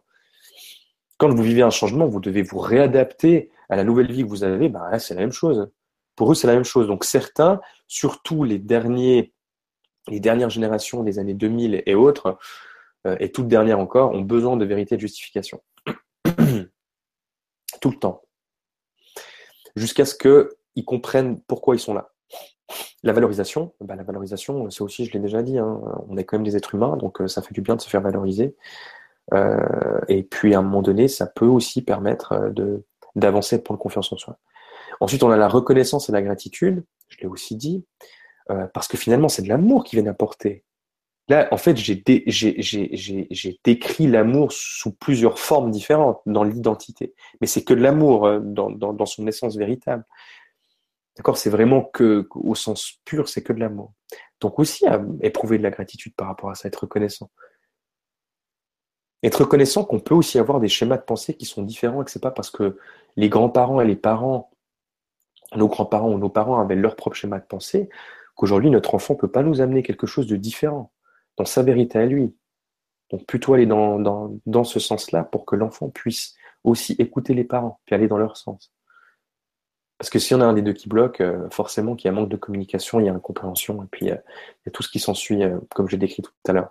La guidance, la structure de la liberté. Donc ils ont besoin d'être guidés, surtout en bas âge. Ils ont besoin de structure. Forcément, ils ont quand même besoin d'une structure, hein, parce qu'on est dans un monde tridimensionnel, en 3D, trois dimensions, un monde matériel, mais ils ont besoin de liberté.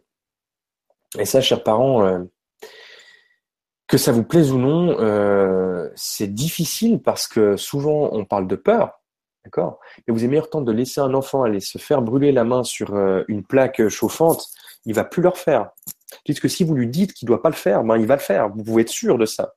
Donc à un moment donné, donc là c'est un exemple euh, très très euh, très très simple. Mais pour dire qu'à un moment donné, cette liberté-là, il faut il faut la leur laisser toujours évidemment avec une certaine structure. Il faut tempérer, il faut utiliser votre capacité de discernement.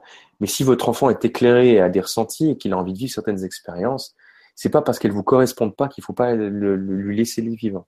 Ça, c'est une erreur. Il faut justement pouvoir le laisser vivre son expérience, ce qui va lui permettre finalement d'utiliser sa propre capacité de discernement et de savoir ce qui est bon pour lui ou pas, sans, sans dictat en fait. Et la foi et la confiance en eux, évidemment.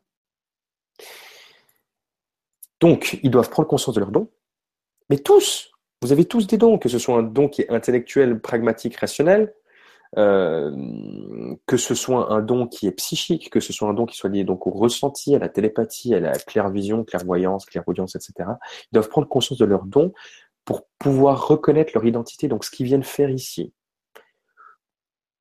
Doivent prendre conscience de leur raison d'incarnation. Donc là, on revient au thème du chemin de vie, de la mission de vie. Euh, la raison d'incarnation, c'est quelque chose que tout, dont tout le monde est à la recherche. Tout le monde. Sauf que, et j'inclus la spiritualité, et surtout la spiritualité, il est dit souvent dans certains groupes ésotéristes, disons, qu'il euh, n'y a qu'un chemin possible. Mais il y en a, il y en a une infinité de chemins possibles. Mais à un moment donné, vu qu'on est dans un monde de matière, il va falloir vivre toutes ces expériences, se mouiller dedans, euh, pour pouvoir savoir ce qui est bon pour nous ou pas. Donc, certaines personnes vont le faire à travers la méditation, d'autres à travers le yoga, d'autres à travers le sport. Et eh ben oui, parce que faire travailler les deux hémisphères, ça peut aussi euh, aider à, travers les prises de conscience. Et d'autres qui vont vivre des expériences. Donc, chacun, chacun sa place, chacun son identité, chacun sa manière de faire. N'allez pas copier celle de votre voisin. C'est inutile, vous n'allez pas trouver. Vous pouvez être inspiré par, mais n'allez pas la copier. Ils doivent être alignés. Une fois qu'ils ont trouvé, qu'ils savent pourquoi ils sont là, ou disons qu'ils connaissent une partie du chemin, D'ailleurs, rassurez-vous, si vous connaissez une partie du chemin, tout, s'éclairera au cours de chemin, pour autant que vous ayez confiance. Donc être aligné avec tout ça. Ensuite, être ancré et enraciné. Notion de base, d'accord? Les enfants sont souvent perchés, les ésotéristes, les spiritualistes, euh, souvent avant, vous, voyez, hein, des communautés où on va que parler du haut. C'est une bonne, une bonne chose de parler du haut, mais il faut le ramener ici. L'ancrage ramène à l'acceptation de l'humanité, accepter son corps, accepter d'être ici, et l'enracinement ramène à jouir de la matière. Donc je jouis de l'expérience ici. Ils ont besoin de s'exprimer, de partager. Euh, tout ce qui est non dit familial, c'est le pire. Euh, mais l'expression réprimée, c'est ce qu'il y a de pire parce que ça, ça, ça vient concentrer un état émotionnel qui est impossible à gérer. Donc là, on se perd, là, il y a une incompréhension de soi, etc., comme aussi, euh, je vous l'ai déjà dit. Et puis partager. Donc tout ce qui a à partager, que ce soit à travers la créativité ou autre, il faut l'exprimer. Que ça en déplaise aux autres, finalement, trouvez votre identité, partagez-la, partagez-la. N'ayez pas peur de la partager. Pas du tout. Et euh, donc, ils n'ont pas besoin d'être comparés. J'ai dit, chacun est unique. Donc, arrêtons de mettre des étiquettes sur. Euh, là, on va sortir de ça. Donc, un enfant indigo, moi, je suis indigo, moi, je suis cristal, moi, je suis diamant. Vous en foutez de ça. Même si on vous a dit un jour que, d'accord, c'est pas votre véritable identité. C'est juste l'identité qu'on a trouvée, dans même l'ancienne génération euh, qui développait toutes ces choses, qui dévoilait toutes ces choses dans la spiritualité. Il n'y a pas besoin. Il n'y a pas besoin. Il n'y a pas besoin. C'est bien plus subtil que ça. Finalement, c'est qu'une couleur, d'accord? C'est pas votre identité véritable. Donc chacun est unique. Ensuite, pour reparler d'identité, donc il y a trois notions. Il y a l'enfance, donc où l'enfant a besoin d'être accompagné par les parents, avec une structure et une liberté, comme je l'ai dit, d'accord? Mais l'enfance, l'enfant est censé découvrir le monde dans lequel il est. Euh, mais ce qui peut être difficilement le cas suivant l'éducation euh, l'éducation parentale, l'éducation, les croyances en fait de, des propres parents de l'enfant. L'adolescence, l'adolescence au niveau des expériences, au niveau de, la jouissance de la matière, hein, l'adolescence. Mais c'est oser vivre ces expériences pour se trouver. Euh, donc sans être conditionné, euh, n'allez pas culpabiliser un ado parce qu'il a envie de, de, faire une expérience, encore une fois, qui, qui déplaît à quelqu'un. C'est faux comme raisonnement. Il faut le laisser faire son expérience. Sauf que ce qui se passe, c'est qu'on arrive à l'âge adulte, et là, on est censé vivre pleinement son identité. Mais vous remarquerez que la plupart des adultes aujourd'hui ne savent même pas qui ils sont, parce qu'ils s'identifient à travers la roue que j'ai montré tout au début, et que ce qui est mal géré dans la société aujourd'hui, et ce que viennent amener ces enfants-là, c'est que dans l'enfance, on est censé transmuter le conditionnement et pouvoir être purement innocent. C'est pour ça qu'on parle de l'innocence d'enfant. Pour ça aussi qu'on dit que la vérité sort toujours de la bouche d'un enfant. L'adolescence, on est censé pouvoir vivre ces expériences. Sauf que rapidement, en préadolescence, on nous dit déjà d'être des adultes.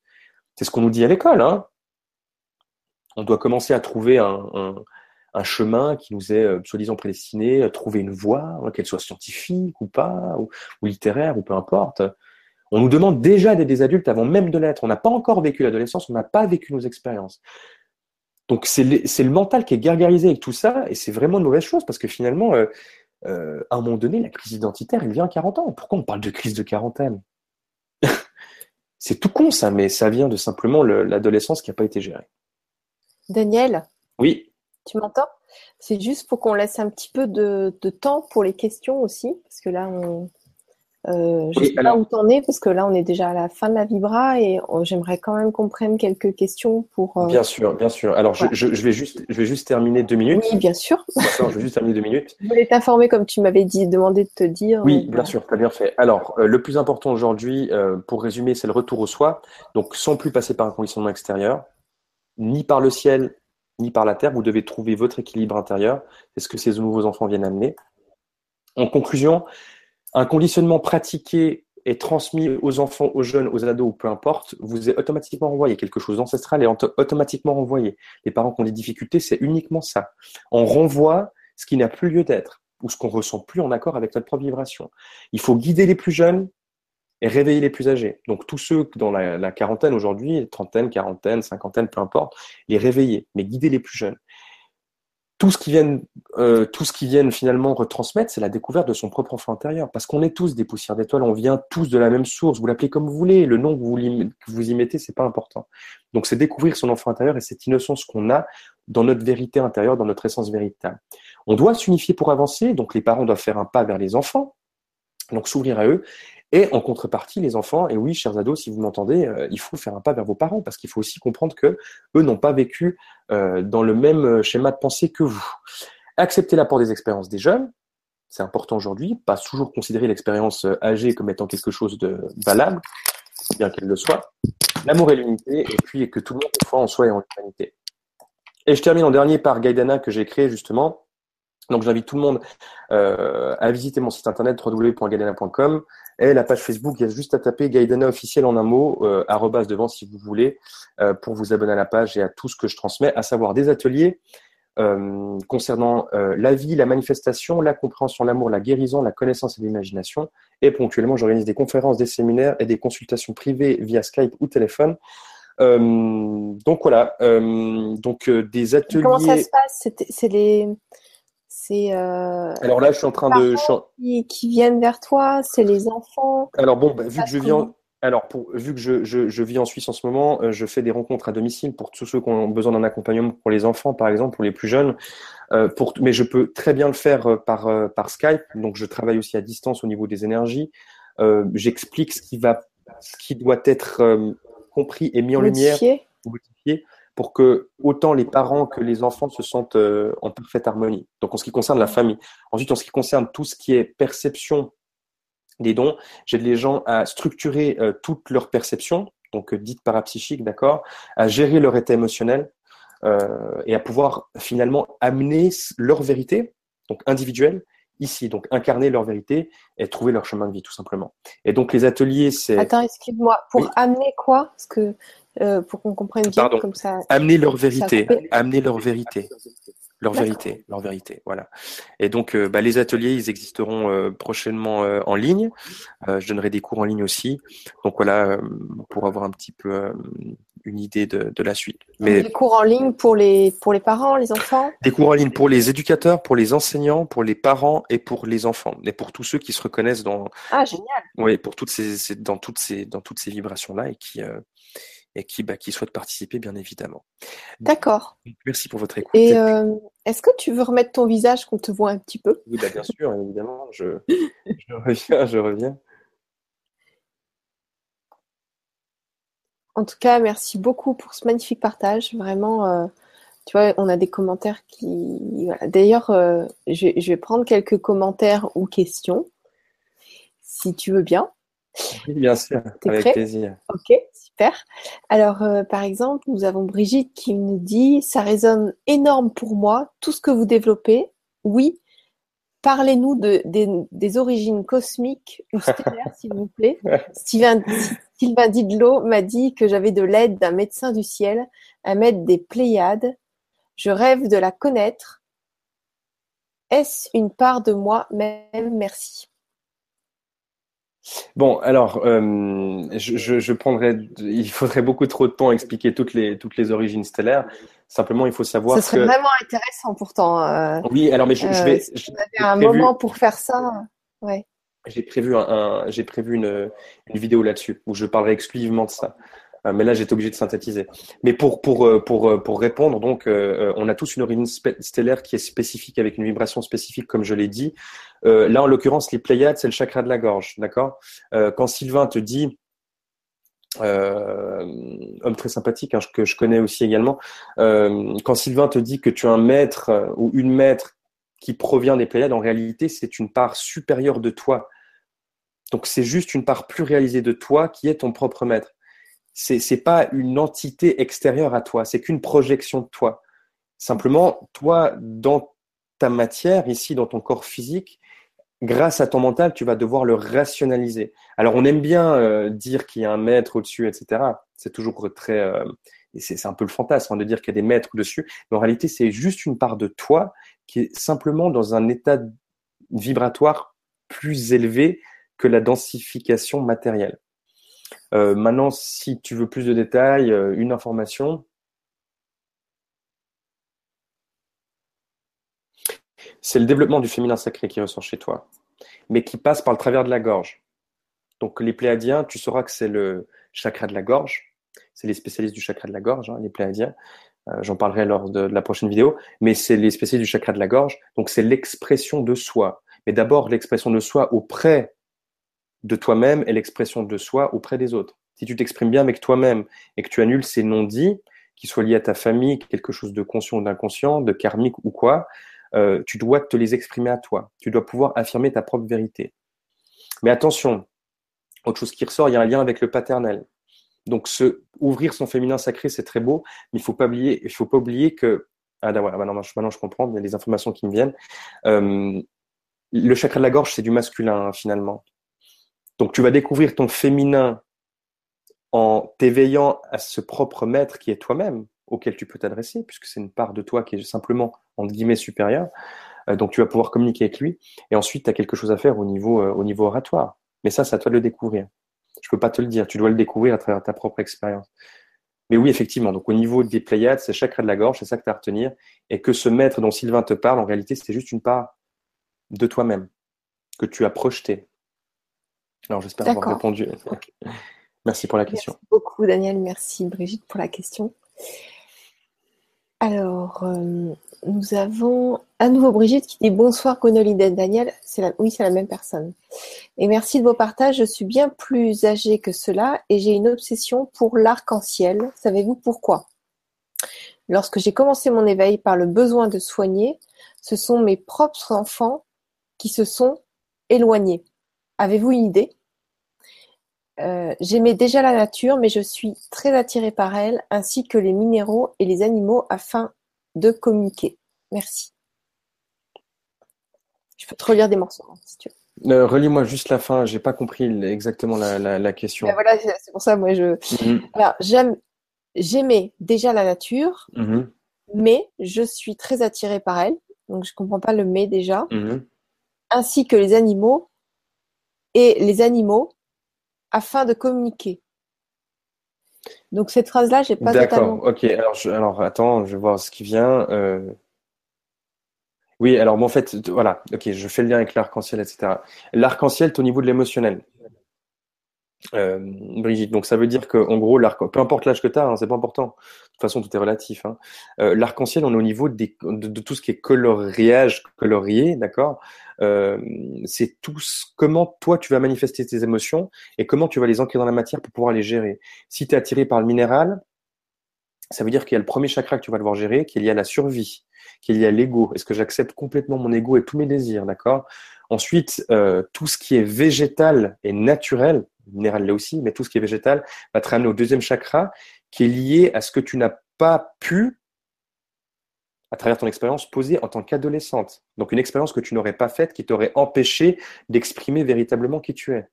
Donc là, tu dois peut-être faire des expériences. Et si tu es attiré par la couleur de l'arc-en-ciel ou l'arc-en-ciel en général, par le monde minéral ou végétal, c'est que c'est à travers la nature que tu vas pouvoir avoir tes propres révélations. En plus, elle va t'ancrer, elle va t'enraciner. Elle va t'accepter d'être là. Un arbre, il ramène ici, hein, dans l'ici et maintenant. Il est enraciné. Il va utiliser la richesse du sol pour pouvoir se nourrir lui-même. Eh ben, c'est ce qu'on doit faire ici et c'est ce que tu dois faire aussi euh, euh, en tout cas, de ce que je perçois, de ce que je ressens de, toi, pour, euh, pour pouvoir découvrir une nouvelle part de toi. D'accord. Ok, merci Daniel et merci Brigitte pour la question. Donc euh, nous avons Annick qui nous dit Pour ma part, comme beaucoup maintenant, nous savons tout ça. Dommage que l'ignorance a fait des dégâts. Mais j'ai toujours confiance grâce à ceux qui à présent savent expliquer et traiter tout ça. Comment faire pour que les gens qui pénètrent attends, qui, qui prétendent pardon, Comment faire pour que les gens prétendent avoir la science infuse alors qu'ils sont ignorants et font beaucoup de mal pour le faire connaître à toute la société, même si financièrement ça ne les intéresse pas, et maintenant leur procédé pour continuer, maintiennent leur procédé pour continuer à tirer profit. Réseaux sociaux, mais je ne sais trop comment faire, avec tous ceux qui savent expliquer ces choses. Ce sont des passeurs d'âme. Lohan Miège explique très bien cela. Donc, euh, c'était pas une question, mais c'était un partage. Non, mais c'est une remarque, mais je pense que j'ai été le premier à dire pendant les années que tout le monde était endormi et que et je, je suis pas le seul dans ce cas. Enfin, je n'ai pas été le seul dans ce cas, mais tu dois poser ça différemment pour te sentir bien où tu es. Euh, L'ignorance que tu as, on, on, on, amène la lumière là où il y en a pas, parce que si on amène la lumière seulement là où il y en a, ce serait beaucoup trop facile. Tu vois la subtilité. Euh, à ce moment-là, on, fait tous les, les ou les hippies, puis on reste dans notre clan et on est à l'extérieur du cercle. Euh, à un moment donné, je comprends tout ce qui tout, que tout ce que tu dis là finalement, euh, mais on est on n'a pas le choix que de se mouiller dans l'expérience et de pouvoir aller guider ces personnes. On ne doit pas porter le monde sur soi. On doit d'abord s'occuper de soi et petit à petit, les expériences, elles viennent à nous. Mais plus on cultive une notion de je sais pourquoi je suis là et ce qui est qualifié comme ignorance finalement, ça peut être d'une part de l'aide de notre part auprès d'eux, euh, et surtout de, savoir aussi que ben, malheureusement, il faut accepter que on est là pour faire des expériences, euh, qu'elles soient hyper douloureuses ou pas. Euh, c'est le but du jeu. Hein. De soit tu vas aller dans l'entière jouissance, ou alors tu vas aller dans l'entière souffrance. Mais les deux sont possibles. C'est le cas, c'est le but de la dualité. Hein. C'est soit tu vis tes expériences dans la souffrance et tu en fais même une jouissance, ou alors tu vis tes expériences que dans la jouissance et tu en fais quelque chose de, de serein, épanoui. Mais, mais il faut, faut pas oublier qu'il faut rentrer dans le moule pour pouvoir le changer de l'intérieur. Et c'est ça qui est le plus difficile à accepter. J'en suis complètement conscient. Euh, mais, euh, mais les ignorants, il bah, faut les aider. Il faut les aider à, s'éclairer sans rien leur imposer. Sans rien leur imposer. Sans rien leur imposer. Mm. C'est en cours, c'est en chemin. Alors, euh, une autre question, donc merci à vous deux. Et une euh, un, autre commentaire qui dit, mais bien sûr, sur le grand changement, bien sûr que le grand changement est déjà nettement visible. Tout ce qui se passe en ce moment, en tout point de vue, ça bouge bien. C'est ce qui est très encourageant. Et vivre avec ça, le grand changement, un accompagnement très précieux que l'on peut transmettre à ceux qui attendent ces informations. Mais même, même si ce n'est pas toujours facile, c'est vraiment génial de vivre cette période de transition qui nous mène vers le meilleur. Donc ça, c'était Annick aussi. Magnifique, ouais. Voilà, donc euh, là, on a eu des partages et quelques questions. En tout cas, ton PowerPoint, là, comment, je sais pas comment on dit. Mais alors, c'était euh, très clair, ta façon de parler et tout. Donc, euh, apparemment, on a bien compris, parce qu'il n'y a pas tant de questions que ça. Que je, alors, je, vais, je, vais, rajouter quelque chose de très drôle. Quand je donne des cours et des conférences, alors je le dis évidemment en toute humilité, généralement, j'ai un cours, il y a très peu de questions à la fin, mais toujours, hein, c'est très très fréquent. Et je dis souvent aux gens, soit vous avez rien compris à tout ce que j'ai dit, ou alors, euh, ou alors c'est tellement, enfin, ou alors, ben tout est tout est clair, quoi. Mais euh, c'était quand même assez clair avec euh, la manière dont bah, tu t'as rien, t'as rien zappé, c'était étape par étape, et c'est très intéressant de fonctionner comme ça. Tant mieux. Le plus important, c'est que tout le monde ait compris, vraiment, et, et l'ait ressenti pour lui en fait ou pour elle. Parce que c'est que mon expérience à moi. Et là, il y a Brigitte qui nous dit merci Gwen, merci Daniel. Wow, c'est, je suis effectivement très ancrée avec la nature. Merci de ces bonnes pistes pour mon équilibre. Donc euh, voilà, merci beaucoup. Et euh, est-ce que, est-ce que tu voudrais, euh, qu'est-ce que tu aurais à nous dire comme mot de fin? À toi de nous donner le mot de la fin. Osez vous découvrir, osez vous découvrir et accepter que les changements que vous voulez voir s'opérer en vous, vous avez besoin d'abord de les accepter à l'intérieur. Osez vivre les expériences, osez vous mouiller dans la matière. J'ai été perché dans les étoiles pendant de nombreuses années.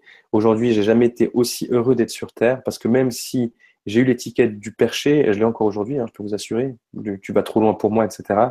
Euh, je suis bien ici, je suis bien sur Terre. Je souhaite à tout le monde parce que c'est grâce à ça pourquoi je suis ici, pourquoi je transmets euh, toutes ces informations ce soir. Et tout le monde en est capable.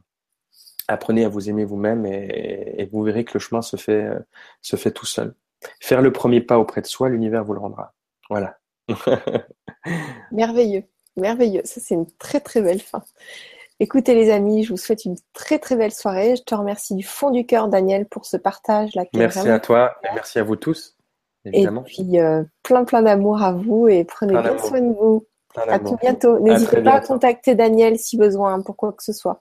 En plus, comme tu es clairvoyant, peut-être tu pourras aider d'autres personnes que des enfants euh, ou des ados. oui, bien sûr, c'est ouvert à tout le monde, évidemment. Merci. À bientôt. Bye bye.